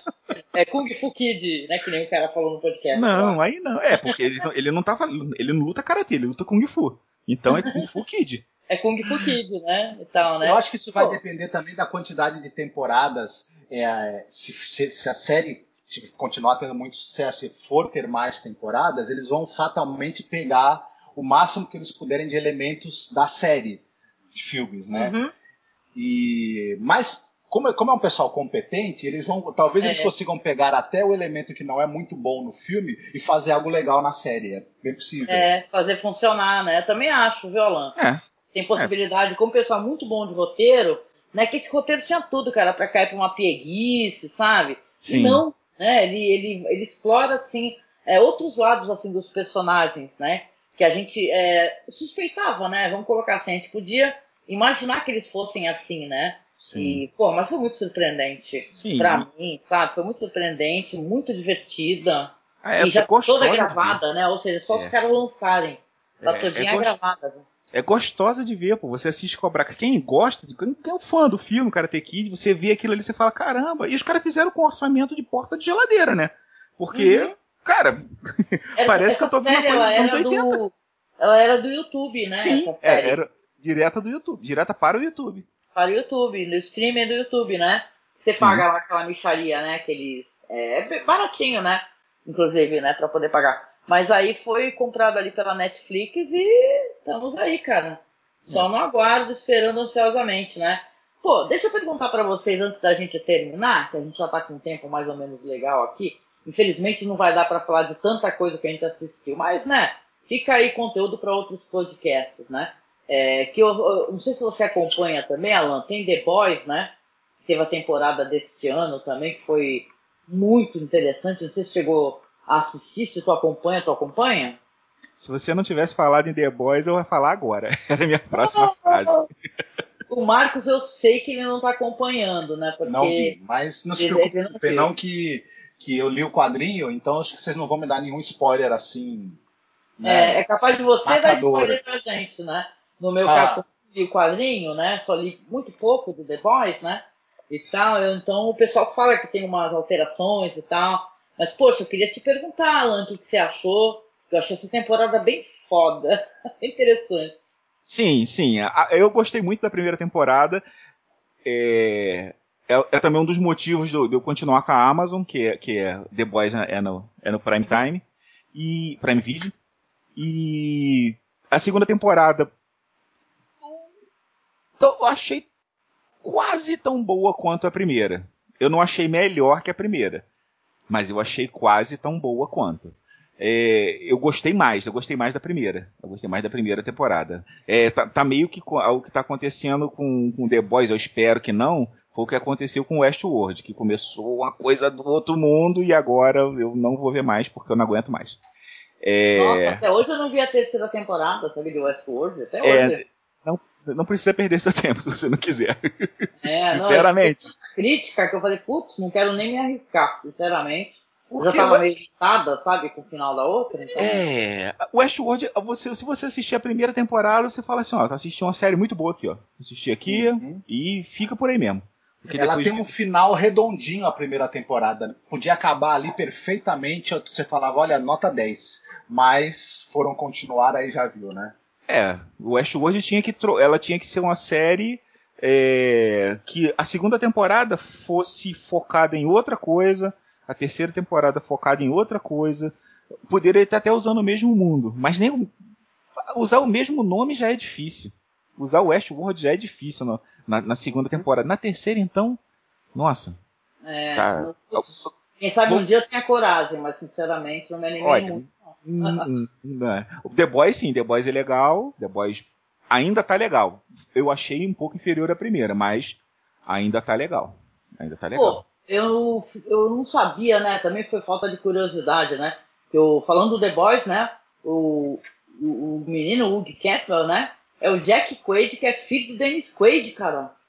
Cara, o... mas ele é a cara dele. Cara, não, é que o Dennis Quaid, o Dennis Quaid era lindo, né? Veja bem, ele era um gatão mesmo, né? É, ele, ele lembra um pouco mesmo a mistura do pai com a mãe, né? E tal, né? A aparência dele. Mas eu não fazia ideia, não. Mas eu, assim, eu gostei muito dessa temporada, viu, Alan? Porque ela, ela mexeu com umas paradas assim, ainda mais depois que a gente vê essa. Esse negócio daquele cara lá, o filho da puta, que eu esqueci o nome dele agora, o branco, que é o cara que ele ensinou, ensina a manipular a questão de eleição e tal, Facebook. Qual é o nome desse filho da mãe, Marcos? Ele tá preso? Ele ajudou, ajudou o Trump e tal, veio visitar. Steve Bannon. Steve Bannon, exatamente, né? A questão de como lidar com, com as redes sociais. E tem isso, né? Porque tem aquela personagem nazista, né? Nessa temporada. Nazista então, mesmo. Nazista mesmo, né? Nazista true.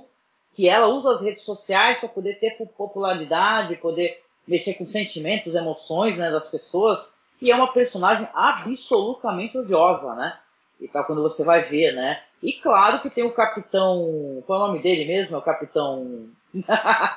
é, é Homelander, eu não, me, eu não é me lembro. é o é. Homelander, mas aqui eu esqueci o nome dele, como é que é no. Capitão Pátria, talvez? Capitão... É o Capitão Pátria. Malandro. Eu falo, essa série, eu assisto ela. Claro que a intenção dela é ter um pouco de humor, né? Um humor meio. meio, meio, meio né? É, uhum. sarcasmo, mas Cara, eu sinto um medo absurdo desse personagem. Esse cara, esse ator, ele é foda, porque ele passa isso pra gente, né?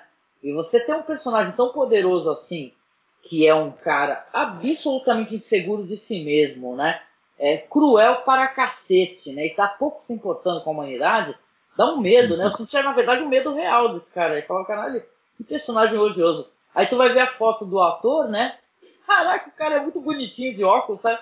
Um tiozinho mó fofo, assim, de, de, de boíssima, sabe? Então tu é. vê, cara, que, que composição de personagem desse ator, viu?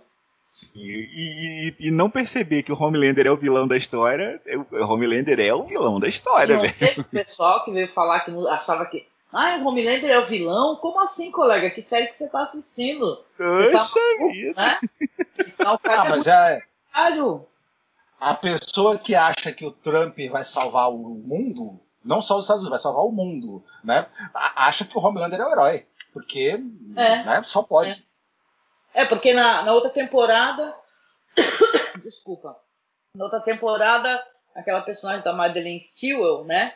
Que é interpretada pela Elizabeth Shue, ela morre, né? Aí você fala, caralho, né? Que porra, né? Aí quando você começa a temporada e aparece a personagem, Aí depois você vai ver o que que é. Ah, não. Caralho! É um nível de, de, de, bagulho doentio pra porra, sabe? Então, esse personagem, tem várias histórias, vários arcos assim. É, eu não gostei muito também desse arco aí da esposa do cara, não, né? Apesar de entender que isso daí serve para algo, né? E tal, aquela cena que ele joga o moleque, né? Que fala, caralho, mano, esse cara é louco mesmo, filho da puta, né? Joga o moleque do telhado, né? E fala, Ei! aí quando a mãe fala, porra, tu jogou o moleque no chão. Ele nem se machucou, filho da puta, mano. É, é uma série foda. Eu gostei dessa temporada, na verdade, é interessante. Porque tem uma coisa que é. A gente tá lidando com isso agora, né? E tal, desinformação e tal, mentira, o pessoal. É, o, o, tal da. Como é que é? De, mentira nos grupos e tal, essas paradas todas que a gente está sendo obrigado a lidar, né? Então você vê isso daí, a, a série transformando, né? E mostrando isso porque, ah, claro que não tem isso no quadrinho, né, Alan? Porque é outra narrativa diferente. Tem esse personagem, mas falaram que na verdade é um cara, né? Não é, é uma mulher, né? É, é diferente, é, é, é diferente, é, é, diferente. É, eu achei interessante, interessante. É, estou curiosa para saber o que, que, vai acontecer na próxima temporada, né? Na verdade. É, eu, eu, como, eu como falei, eu gostei mais da primeira, o, o, o jeito da primeira história, da primeira temporada a velocidade, a narrativa, eu gostei mais da primeira história, do, do, do Butcher, do, do, cadê a mulher do Butcher, e a mulher do Butcher tá ali, a mulher... Aí, bom, eu, eu gostei mais disso. A mulher do Butcher morreu, não, morreu, não morreu, aquele, aquele quebra-pau. Eu, eu achei que os personagens é, que... Bem, eles também eram uns personagens bem, bem meia boca, mas o, o maluco lá que é o Aquaman e o outro lá que é o Flash, que os caras são Ah. a versão da Liga da Justiça. Disse isso. né? Os malucos sumiram, meio que se apagaram, né? Eles se apagaram na história. É, começou uma parada meio de cientologia, né? De, de seita, né? Eu Isso é quero agora saber que porra que é aquela de fresco lá que eles ficam oferecendo. Refrigerante desgraçado lá. O que é aquele refrigerante lá o tempo todo, né? Eu, sei lá, eu tenho, eu tenho vontade, Alan, de ler os quadrinhos, né? Mas eu tenho também preguiça, então complicou. Tenho vontade e tenho preguiça junto. Eu, quero, eu queria saber, porque tu quer saber a resolução da história, né? Porque os caras estão fazendo uma adaptação, né? Uhum. Sei lá, eu, eu sei de uma coisa, eu gostei do ator que é o Billy Bruto. Ele é um ator muito foda, né, cara? Lamento demais ele não continuar fazendo. Ele quis muito, né, que tivesse a continuação daquele filme lá do Juiz Dredd, né? Dread 2. Nunca teve. Carl Urban. Pô, o cara é demais, velho. O cara é bom demais. Raul. Butcher Tem até o Encontro do Senhor dos Anéis da série, né? Porque tem o, o pai do personagem lá, o do, do Billy Bruto, é o rei lá, né? O regente Uhum. dos seus anéis e tal. Então falei, caralho, olha os seus anéis aí, malandro. Só falta puxar o Bilbo aí na história. Chama o Aragorn também, né, malandro? Podia chamar, né? Tal, né? Pra, pra, pra encerrar, vocês vo- vão falar do filme do filho do Cronenberg ou. O Possessor. É. F- Falar em Ah. Cronenberg, ele tá em Discovery. Falando nisso. Ah, o, é? Dave- o David Cronenberg tá fazendo um papel no, no- em Discovery. Eu, eu fiquei olhando pra cara dele assim, eu falei, cara, esse maluco parece com o David Cronenberg pra caramba. Mas por que, que o David Cronenberg tá fazendo um. Parece o na David frente das câmeras. É, né? O que, que ele tá fazendo na frente das câmeras? Aí depois ele foi ver, não, é o Cronenberg mesmo. Eu gostei do Possessor, o filme do, do filho dele. É um filme violento para caralho, né? Então a gente pegou a versão cut né, por cima, né, Marcos? Sim. É um filme perturbador, bem violento mesmo. Não é uma violência gratuita, né? Ela tem é, relação com a história e ela funciona também como um elemento para o filme ser mais perturbador e mais chocante. E até subversivo, de certa maneira. Mas, eu estava até comentando na, na época com, com a Angélica, tem muito do, do cinema do pai dele, né? Essa coisa do, do, do, do body horror, da violência, de você ter essa coisa da, da tecnologia utilizada como ah, um elemento absolutamente maligno. Você tem muito isso no, no, no- cinema do, do, do, do Cronenberg. Eu só achei que é, enquanto que, que o filho do Cronenberg ele, ele, ele se sustenta em cenas de violência gráfica, chocantes e tudo mais, é, o pai ele, ele tem eh, nos filmes do pai você tem cenas que são não necessariamente gráficas, mas elas são realmente perturbadoras e que tu não esquece nunca mais quando você assiste. Ficam, ficam meio que printadas na sua cabeça para sempre, né? É, pra- só- para citar a cabeça explodindo do, do scanner, né? Para começar, né? A, é, a, a- a a primeira cena daquele filme Filhos do Medo, por exemplo, nunca você vai esquecer aquela cena na hora que o cara aparece coberto de feridas ali na, durante a terapia. É, enfim, são cenas mu- muito marcantes e inesquecíveis. A, cena, a cena inicial também do filme lá do, do Shivers, Hum. é, ela é chocante num nível que nenhuma cena do desse filme Possessor consegue ser. Mas ele tá num caminho interessante, esse, esse, o, esse cineasta, né, o filho do Cronenberg. E a gente fica querendo muito ver a próxima. é, trabalho. Eu achei o filme também muito bem resolvido visualmente. Ele tem Ah, deixa eu falar pra um ti, visual enxuto. Pode falar, desculpe. Não, rapidinho, só que já que falou do visual, o, a cinematografia do filme é do Karim Hussein, hein? Uhum. Aquele diretor incrível, pô, de filmes de terror é, cabulosíssimos, né? Eu te gosto dele, já comentamos alguma coisa do Karim Hussein. É, Sim. ele, ele pelo, ele vai se cercar de, né? Vai se cercar de gente. É, Brandon Cronen- Cronenberg, é o Brandon Mosca. É o Brandon É, Cronenberg. Brandon Mosca. Brandon Ah, mas eu aprendi uma coisa, cara. Como eu gosto muito. Ó, o Stephen King, ó, a fichinha. Porque assim, eu sempre falo Stephen King sem querer em qualquer podcast, vai entender, né? A piada nossa aqui, né? mas assim, o, o, o, o- eu tinha muito assim pé atrás, né, com os filhos do King, né? Eu falava, ah, eu gosto do King, eu vou ler livro do filho dele, né? Aí eu comecei a ler e tô gostando para caralho. Hoje em dia eu sou mó fã, sabe? Do, do, do, principalmente o cara lá que tem o, Nosferatu e tudo, né? Então, eu hum. aprendi a não, não ficar muito com o pé atrás assim, porque às vezes os caras têm essa tem um legado muito grande do pai, né? O pai ele é um grande, grande diretor, né? É, de filmes de gênero e sci-fi e tal, né? Muito é, importante, né? E tal, e deve ser difícil começar, né? Fala, caralho, peraí, né? Vai todo mundo me comparar com meu pai, né? Já esperava isso, né? Ainda mais quando o cara vem com o sobrenome mesmo, né? Sobrenome. Porque tem a galera é, que meio que esconde, né? Bota um outro exatamente. nome lá, artístico. Não, achei corajoso da, da, da. Pô, veja bem, né? É o sobrenome do cara, né? Fazer o quê, né? E é. assim, é um cara que eu, para um filme, eu não sei, não estou inteirada da carreira dele, se é um primeiro filme dele mesmo, ou se ele já andou fazendo alguma outra coisa, como curta, etc. Mas eu achei um puta de um trabalho, pô. Ainda hum. pegou aquela Andrea Heisenberg, sei lá. Brandon? Que é, que é a mina do, do Mandy, né? E tal, é a atriz do Mandy, né? Então é foda, né? Oh, não, você tá falando se é o primeiro filme do Brandon? É o primeiro filme dele? Não, ele fez aquele antiviral antes, pô. Ah, é antiviral, que eu não assisti. Ah. Assisti antiviral, não. Ah, antiviral é, é, é, é, Eu acho que aquele ali foi a estreia de, de, em longas dele. Pelo menos. Aí, o antiviral, por acaso, é aquele filme que o pessoal fica pegando vírus de gente famosa? tipo a Eric's da Selena Gomes, vai, por exemplo. Né? Exatamente. Né? A gonorreia do, do Kit Harington. Né? É isso aí. Isso é só um exemplo, gente, mas é um filme podrérrimo. Interessante, hein? Esse é o, eu, eu acho que esse é o primeiro longa dele. Exato. Pô, não sabia, não sabia mesmo. Eu assisti e devo estar assistindo um aleatório muito foda, entendeu? Pra poder. Deixa eu conferir aqui no IMDB. É, 2012. Antiviral. Oh. Pô, quantos anos esse moleque tinha né, em 2012? Se ele, tá, ele é de 1980? Caraca, não, também não é tão moleque, não. Pô, 32 não anos, não. né, em 2012. É. é, não, não é tão moleque, não. Tava na casa Mas dos 30. Eu acho que esse antiviral não fez muito sucesso, não, né? E tal. Agora o possessor, o pessoal falou, hein? É. Falou filme, por aí comentou, interessante e tal. Então, então, tem uma nota boa no IMDB. Passou de 6 no IMDB, já é uma nota boa. É, o, outro acho que não chega nem no 5. Eu achei interessante, um bom sim, gente. Ah, visualmente é muito legal. Me lembra um pouco aquele Panos Cosmatos, hum. sabe? Que a gente gostou muito desse cineasta, né? O Panos Cosmatos e tal. Com, que é o do Mendy, né? É o cara do uhum. Mendy, exatamente, né?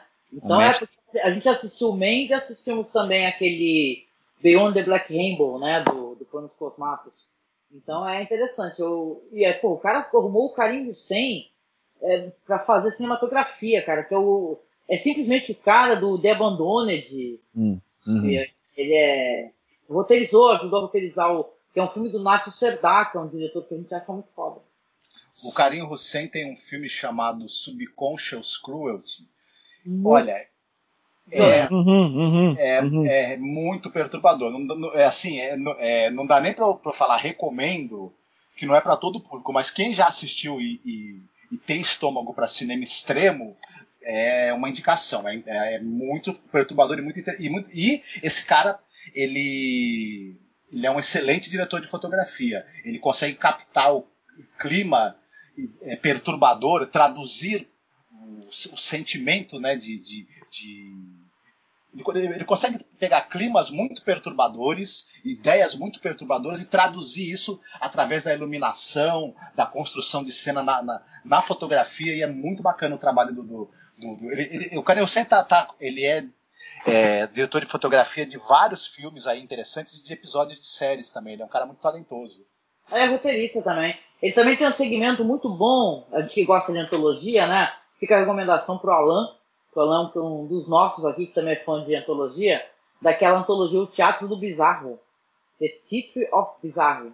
Hum. Se você assistir essa daí, que é uma boca com olho, assim, a capa. É interessante. Eu, eu acho que esse eu não vi, não. Deixa eu ver aqui.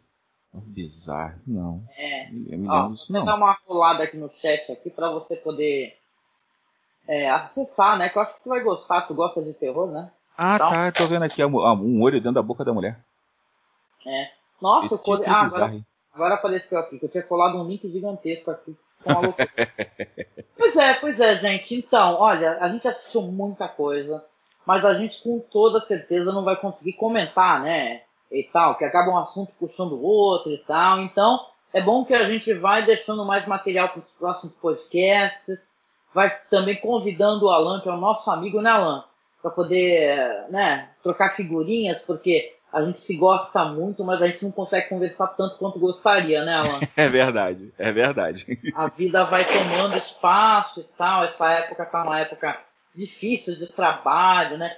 Às vezes a gente tá meio assoberbado. A gente fez o podcast lá do Halloween, porque a gente sempre faz. Tenta né, fazer um material, uma quantidade um pouquinho maior no Halloween, né? Só que aí passou o Halloween, veio o mês de novembro, e aí dá aquele baixo astral, né? Porque a gente fica vendo tanta notícia ruim, tanta preocupação nela. Aí tem que tentar se animar para gravar um podcast, né? Eu falei, não, peraí, vamos tentar, né? Chegar a cabeça, coração, vamos conversar com a Alan e estamos aqui, né, Alan, meu querido? É isso aí. O ano, o ano, esse ano, nossa, ainda não acabou. Ainda temos quantos dias?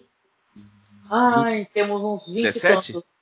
Não. 17 ou 20 e tantos, olha eu, cara. Não, calma. 18, 18 dias ainda, né, pela frente. Ai, Pode 18 acontecer dias. tanta coisa em 18 Pô. dias. Cara, e, dias, é tantas vidas que a gente está perdendo diariamente. A gente está escutando isso no futuro, a gente está aqui, sabe, coração pesado, preocupado, né? Tá, por estar no meio dessa pandemia, né? Então é foda. Cara, sei lá, força para você que está escutando a gente, porque tem que ter força, entendeu? Eu tô aqui com, com o Marcos, né, com meu namorado, e às vezes tem amigo que chega pra gente, e, e você vê que são pessoas, sabe, Alan, inteligentes, né, sensíveis, e até essa pessoa inteligente, sensível, chegar, ai, vem aqui em casa, eu quero fazer isso, fazer aquilo, fazer aquilo outro. Não podemos fazer isso, né? é, A gente está é, buscando evitar ficar indo indo um para casa do outro. Então, até a pessoa que você considera uma pessoa inteligente, ela vai te convidar para o evento, para aglomeração, sabe? Dá vontade de se apontar para a pessoa e falar assim, poxa, cara, você tem certeza do que você está falando, né? é. tal, É. né? Chateada, de verdade, tá? Com isso, né? Então, agora vem o Natal e o Ano Novo, né? é. E a gente está muito preocupado, né? Obviamente, porque as pessoas vão se aglomerar. Né? Elas vão se aglomerar. O governo, né? Olha só, baixando o astral total no final do podcast, né? Mas o governo não vai fazer medidas mais restritivas, porque agora se busca ganhar dinheiro, não é verdade? É. Festas, né? São esses feriados mais capitalistas, né? São festas e eventos que as pessoas querem gastar, né? E tal, e os caras querem, né? Ganhar seu dinheiro, então quando o ano vier, aí o próximo ano, é aí que a gente vai ver o que vai acontecer, né? Porque a gente tá meio à deriva, né? A palavra é essa que eu sinto, sabe? Estamos todos à deriva, né? Não tem um comandante, ó, a ironia, né? Mas um comandante desse barco que realmente nos leve, né, para uma salvação, né? Só tem só gente louca falando merda diariamente, né? E o zap zap comendo, né? É, é verdade. É verdade. É. Aqui a gente, pelo menos um- uma vez por semana. Aqui eu moro numa cidade pequena no interior, mas mesmo assim, é, muitos casos aconteceram. Até, eu até perdi minha avó esse ano no, pro corona. Sim, sim. E Eu lembro, e- tem um vídeo muito eh, bonito, muito e triste, né, Alan, que você gravou. é, aquilo tinha sido pouquinho tempo depois. Foi pouquíssimo tempo depois. E, no- e nós. Até falei com vocês ontem, quando, quando eu falei ontem, que eu estava no bar ontem, eu não estava, dentro de um bar. O bar era a mesma expressão porque a gente estava na rua, eu- na minha rua, é na rua que eu moro mesmo, literalmente a 400 metros da minha casa. E não é, não é, é todo mundo enfiado dentro do bar, não. É todo mundo longe um do outro, sabe? Com uma, um- uma, uma garrafinha na mão de uma coisa descartável, uma lança long neckzinha para ali por 10, 20 minutos, joga um pouquinho de conversa fora, porque a gente não se vê hora nenhuma, né? A gente É. aqui praticamente não se vê. Então, pelo menos um pouquinho, durante uma meia hora, assim, a gente encosta em algum lugar, cada um vai para um lado da rua, assim, a gente se afasta do. Todo mundo se afasta, na verdade. E fica um grupinho assim de quatro ou cinco, joga meia hora de conversa fora, cada um vai embora para sua casa. E, cara, tem que se cuidar. Ah, a gente sabe como é que é a nossa rotina? Porque, assim, é, eu vou colocar assim, a gente não conseguiu fazer, é, a gente não trabalha de casa, né? Que nem o pessoal tem que ir trabalhar, eu pego a balsa, eu vou para Santos, né? Marcos também trabalha, então a gente é obrigado, né? A ir trabalhar, né? E o medo que a gente sente é muito grande, né? Porque você obrigado, bem ou mal, a você passar por outras pessoas. Eu pego uma balsa e a Dersa, que é a Dersa, né? Que faz a, a controla as balsas também, rodovias, né, balsas. Aí os caras no começo exigiam que todo mundo tivesse de máscara. Agora você vê que os caras não estão exigindo mais ninguém. Ou seja, fica uma impressão, sabe, de fatalismo. Fala assim, ah, não tem o que fazer. Tem, tem o que fazer, né? Depende É. da gente. Só faltava essa agora, a gente tão próximo que a gente está de uma vacina, né? O pessoal larga a mão, entendeu? E não é assim, né? Quer dizer É. que todo, tudo que você já passou, as pessoas que você, já, as pessoas que você perdeu, né? Ou pessoas que você conhece, né? Que né, se foram, né, foram em vão. Não, né? A gente tem que fazer uma força. Por isso eu peço, assim, de coração, para quem está nos escutando, sabe? Pô, mantenha a, a- o distanciamento, né? Eu É. acho que hoje em dia eh, tem que ter muita força, mas muita força no coração para você falar não, sabe? Você chegar e falar assim, ah, porque a família vai falar para você, ai não, mas a gente faz um amigo secreto no local aberto, não sei o quê, blá blá blá. blá. Não dá, cara, porque É. bem ou mal pode dar uma escorregada, pode alguém pegar e, e, sei lá, se aproximar, espirrar, tossir, entendeu? Vai ser uma espécie de aglomeração. Então, a gente É. vai ter força, a gente vai falar não, entendeu? Curte o teu Natal com quem você ama. Aqui eu sou, eu até me sinto privilegiada, né? Porque aqui é eu, o Marcos e o meu filho. Então, é, somos nós, né? Quem tá sozinho, eu sei que é mais difícil, sabe, Alan? Uhum. É mais difícil quem tá sozinho, né? Então a gente vai ter que ter força para a gente conseguir fazer isso, passar por isso, né? Por esse final de ano tão triste que a gente está passando, né? E, poxa, o que salva a gente também é a gente poder assistir filmes, séries, né? O streaming e tal, né? E a gente vai ter que. né, não, não podemos jogar a toalha, né, Alan? A gente não, Não. pode jogar toalha. Vamos ser fortes aí, não vamos jogar toalha, não, gente. Porque tem gente que está em situações piores que a gente, né? Eu me considero uma pessoa privilegiada, minha casa é grande, né? Que eu estou morando nesse momento, né? E, e temos espaço e tal. Então vamos focar, né? Vamos focar no ter amor e ter empatia e segura aí, né? Segura a onda, gente. Segura a onda, a gente consegue, a gente vai passar É. por isso tudo, né? Então, né, eu sei que a gente acaba conversando alguma coisa meio triste, a gente fica na... lembrar que estamos numa pandemia, mas é tão importante, né? Você escuta o nosso podcast, gente, a gente, sabe, a gente está contigo, sabe? Escuta podcasts, que é uma coisa tão legal numa época de pandemia dessa, você se divertir, você rir. Eu até sinto um pouco de falta, Alan, tinha muitos podcasts de humor, sabe? Uhum. Que saudade do Tosco Chanchada, por exemplo, né? Uhum. Uhum. apesar de pensar, será que eles sobreviveriam hoje, né? Já É. ser- teriam sido cancelados. É, é. Provavelmente. E o humor era meio doido deles, né? Mas É. assim, que saudade deles, das besteiras, né? E tal, né? do- é, das piadas que eles faziam. Mas eu tenho certeza que tem podcasts de humor hoje em dia bons, né? Então, gente, se for sair, a gente vai sair dessa, né, Marcos? Certamente. Precisa ter, precisa ter mais um pouquinho de paciência, que depois as coisas vão melhorar. Mas até lá, eu sei que é difícil, porque é muito tempo que a gente já está convivendo com esse problema e parece que não chega nunca né, o final. E, mas um pouco mais de paciência. Eu, eu acho que as, as pessoas precisam é, fazer a desagradável e difícil é, experiência, experimentação de, de tentar imaginar que talvez uma parte do ano que vem ainda esteja comprometida com esse problema, boa parte do ano que vem. Mas no momento que você se prepara para isso e aceita isso, é mais fácil você também passar por isso sabendo que depois as coisas tendem a melhorar, né? Uhum, sim, exatamente, né?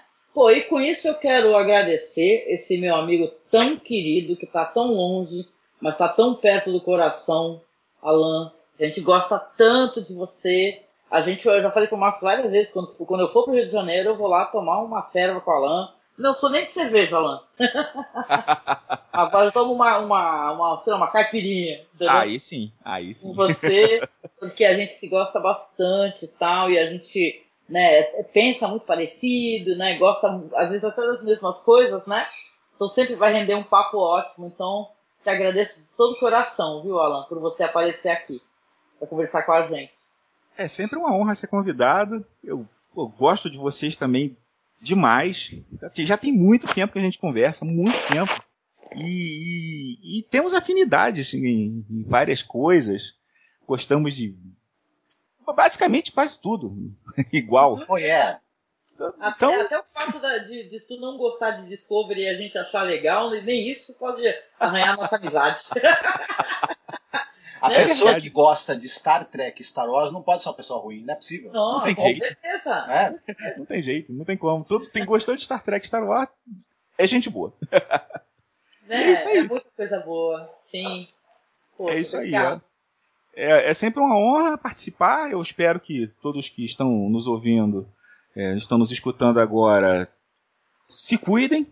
Se uhum. cuidem, porque a gente ainda tem um pedacinho de, de chão aí pela frente. Até conseguir uma, uma, uma imunização é, da, da população ainda vai demorar um bocadinho. Ainda, ainda mais eu que moro no interior, ainda vai demorar mais um bocadinho do bocadinho. que aqui é um pouquinho é. mais afastado. É, por um lado, é, é, é, um pouco mais tranquilo do que a cap morar na capital. Por outro lado, as coisas chegam, sempre chegam depois aqui. E é isso aí, galera. Tem que todo mundo se proteger, cuidar de quem ama e esperar que daqui a pouco acaba. Sim, força, vai acabar. E use a máscara bonitinho, né? Não pode ser abaixo do nariz, né? Ah, Isso é não. É aí, Pelo amor de Deus.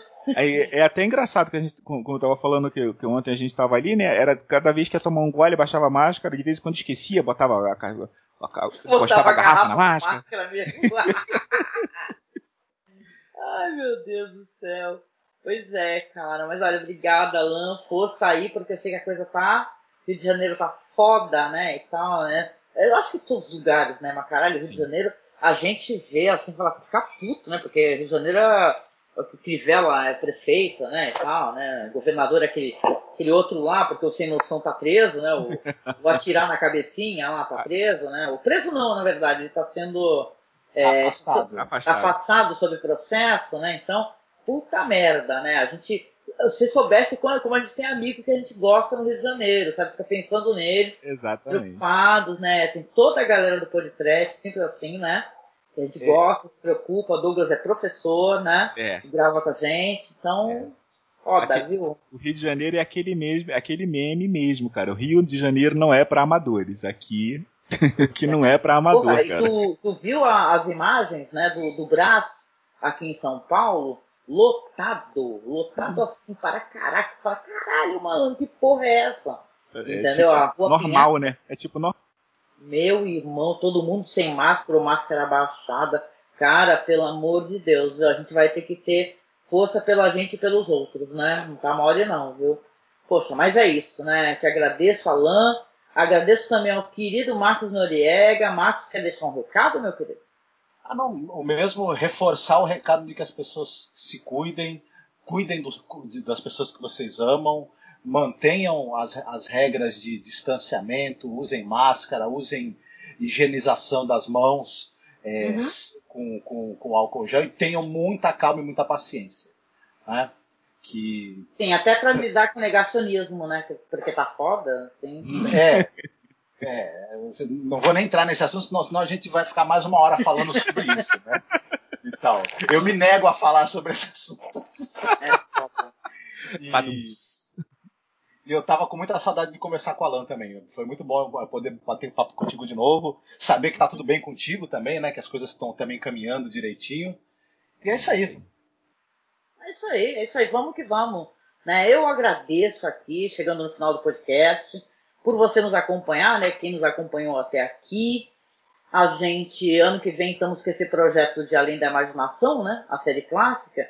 Então a gente vai começar, talvez uh, em janeiro, né? Final de janeiro, lá para fevereiro. A gente volta com o nosso podcast, tá? Que a gente fala de todos os episódios. Estamos indo agora, então, para a terceira temporada.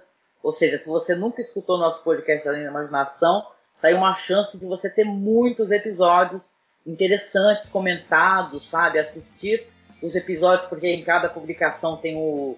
A gente fez o upload, né? Para o pessoal poder assistir pelo Drive. Então, né, voltaremos com o nosso projeto. Nós temos também, claro, o, alguns projetos sobre é, cinema que a gente está tratando aqui. Faz, faz, vamos voltar a fazer os podcasts sobre diretor, né, com Douglas e tal, com nosso amigo também que já gravou conosco o podcast lá do. A gente, tu viu, Alan, que a gente gravou um podcast muito interessante? Tu viu, Alan, que a gente, a gente gravou sobre Zinjito? Sim, sim. Junji Ito é mestre, né? Oh, É, é bom demais. perturbador, né? A gente fica no, no meio do Halloween fazendo essas coisas, né? Mas então, a gente volta no que vem, lá para janeiro, né? Com os nossos programas. E eu quero desejar para você, ouvinte querido, muita força nesse momento, datando sim o podcast, né? Porque ele está saindo numa época difícil. Tenha muito, muita consciência, muito amor, muito afeto pelo outro e por si mesmo, tá? Por seus familiares nessas datas. Né? E desejo, apesar dessa data ser uma data que evoca sentimentos, né? Que às vezes são até meio, né? Piegas, né? Que é o Natal e tal, aquele negócio de, de Jingle Bell e tal. Cara, é, usa esse momento para refletir, sabe?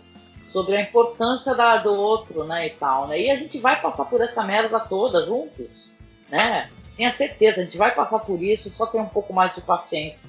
Vamos acreditar, né, gente? E deixo pra você uma beijoca e a gente se vê aí, se escuta aí no próximo podcast, né, gente? É isso aí. Até mais. Fiquem bem, se cuidem. Não te iludas mais, criança. Antes que tenhas tempo pra correr, já estarás na pança de um aparelho de TV. Tudo está perdido.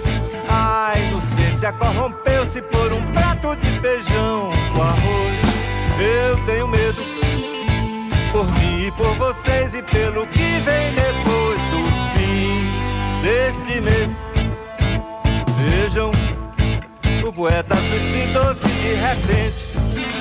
Deu um teco na ideia e silenciosamente nos abandonou.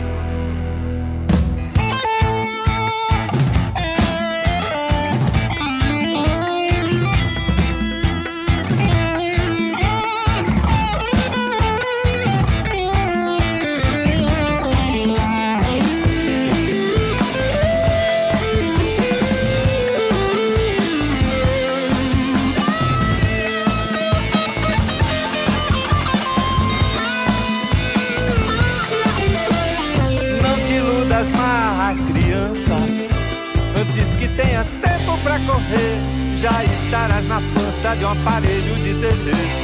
Tudo está perdido, a inocência corrompeu-se por um prato de feijão com arroz.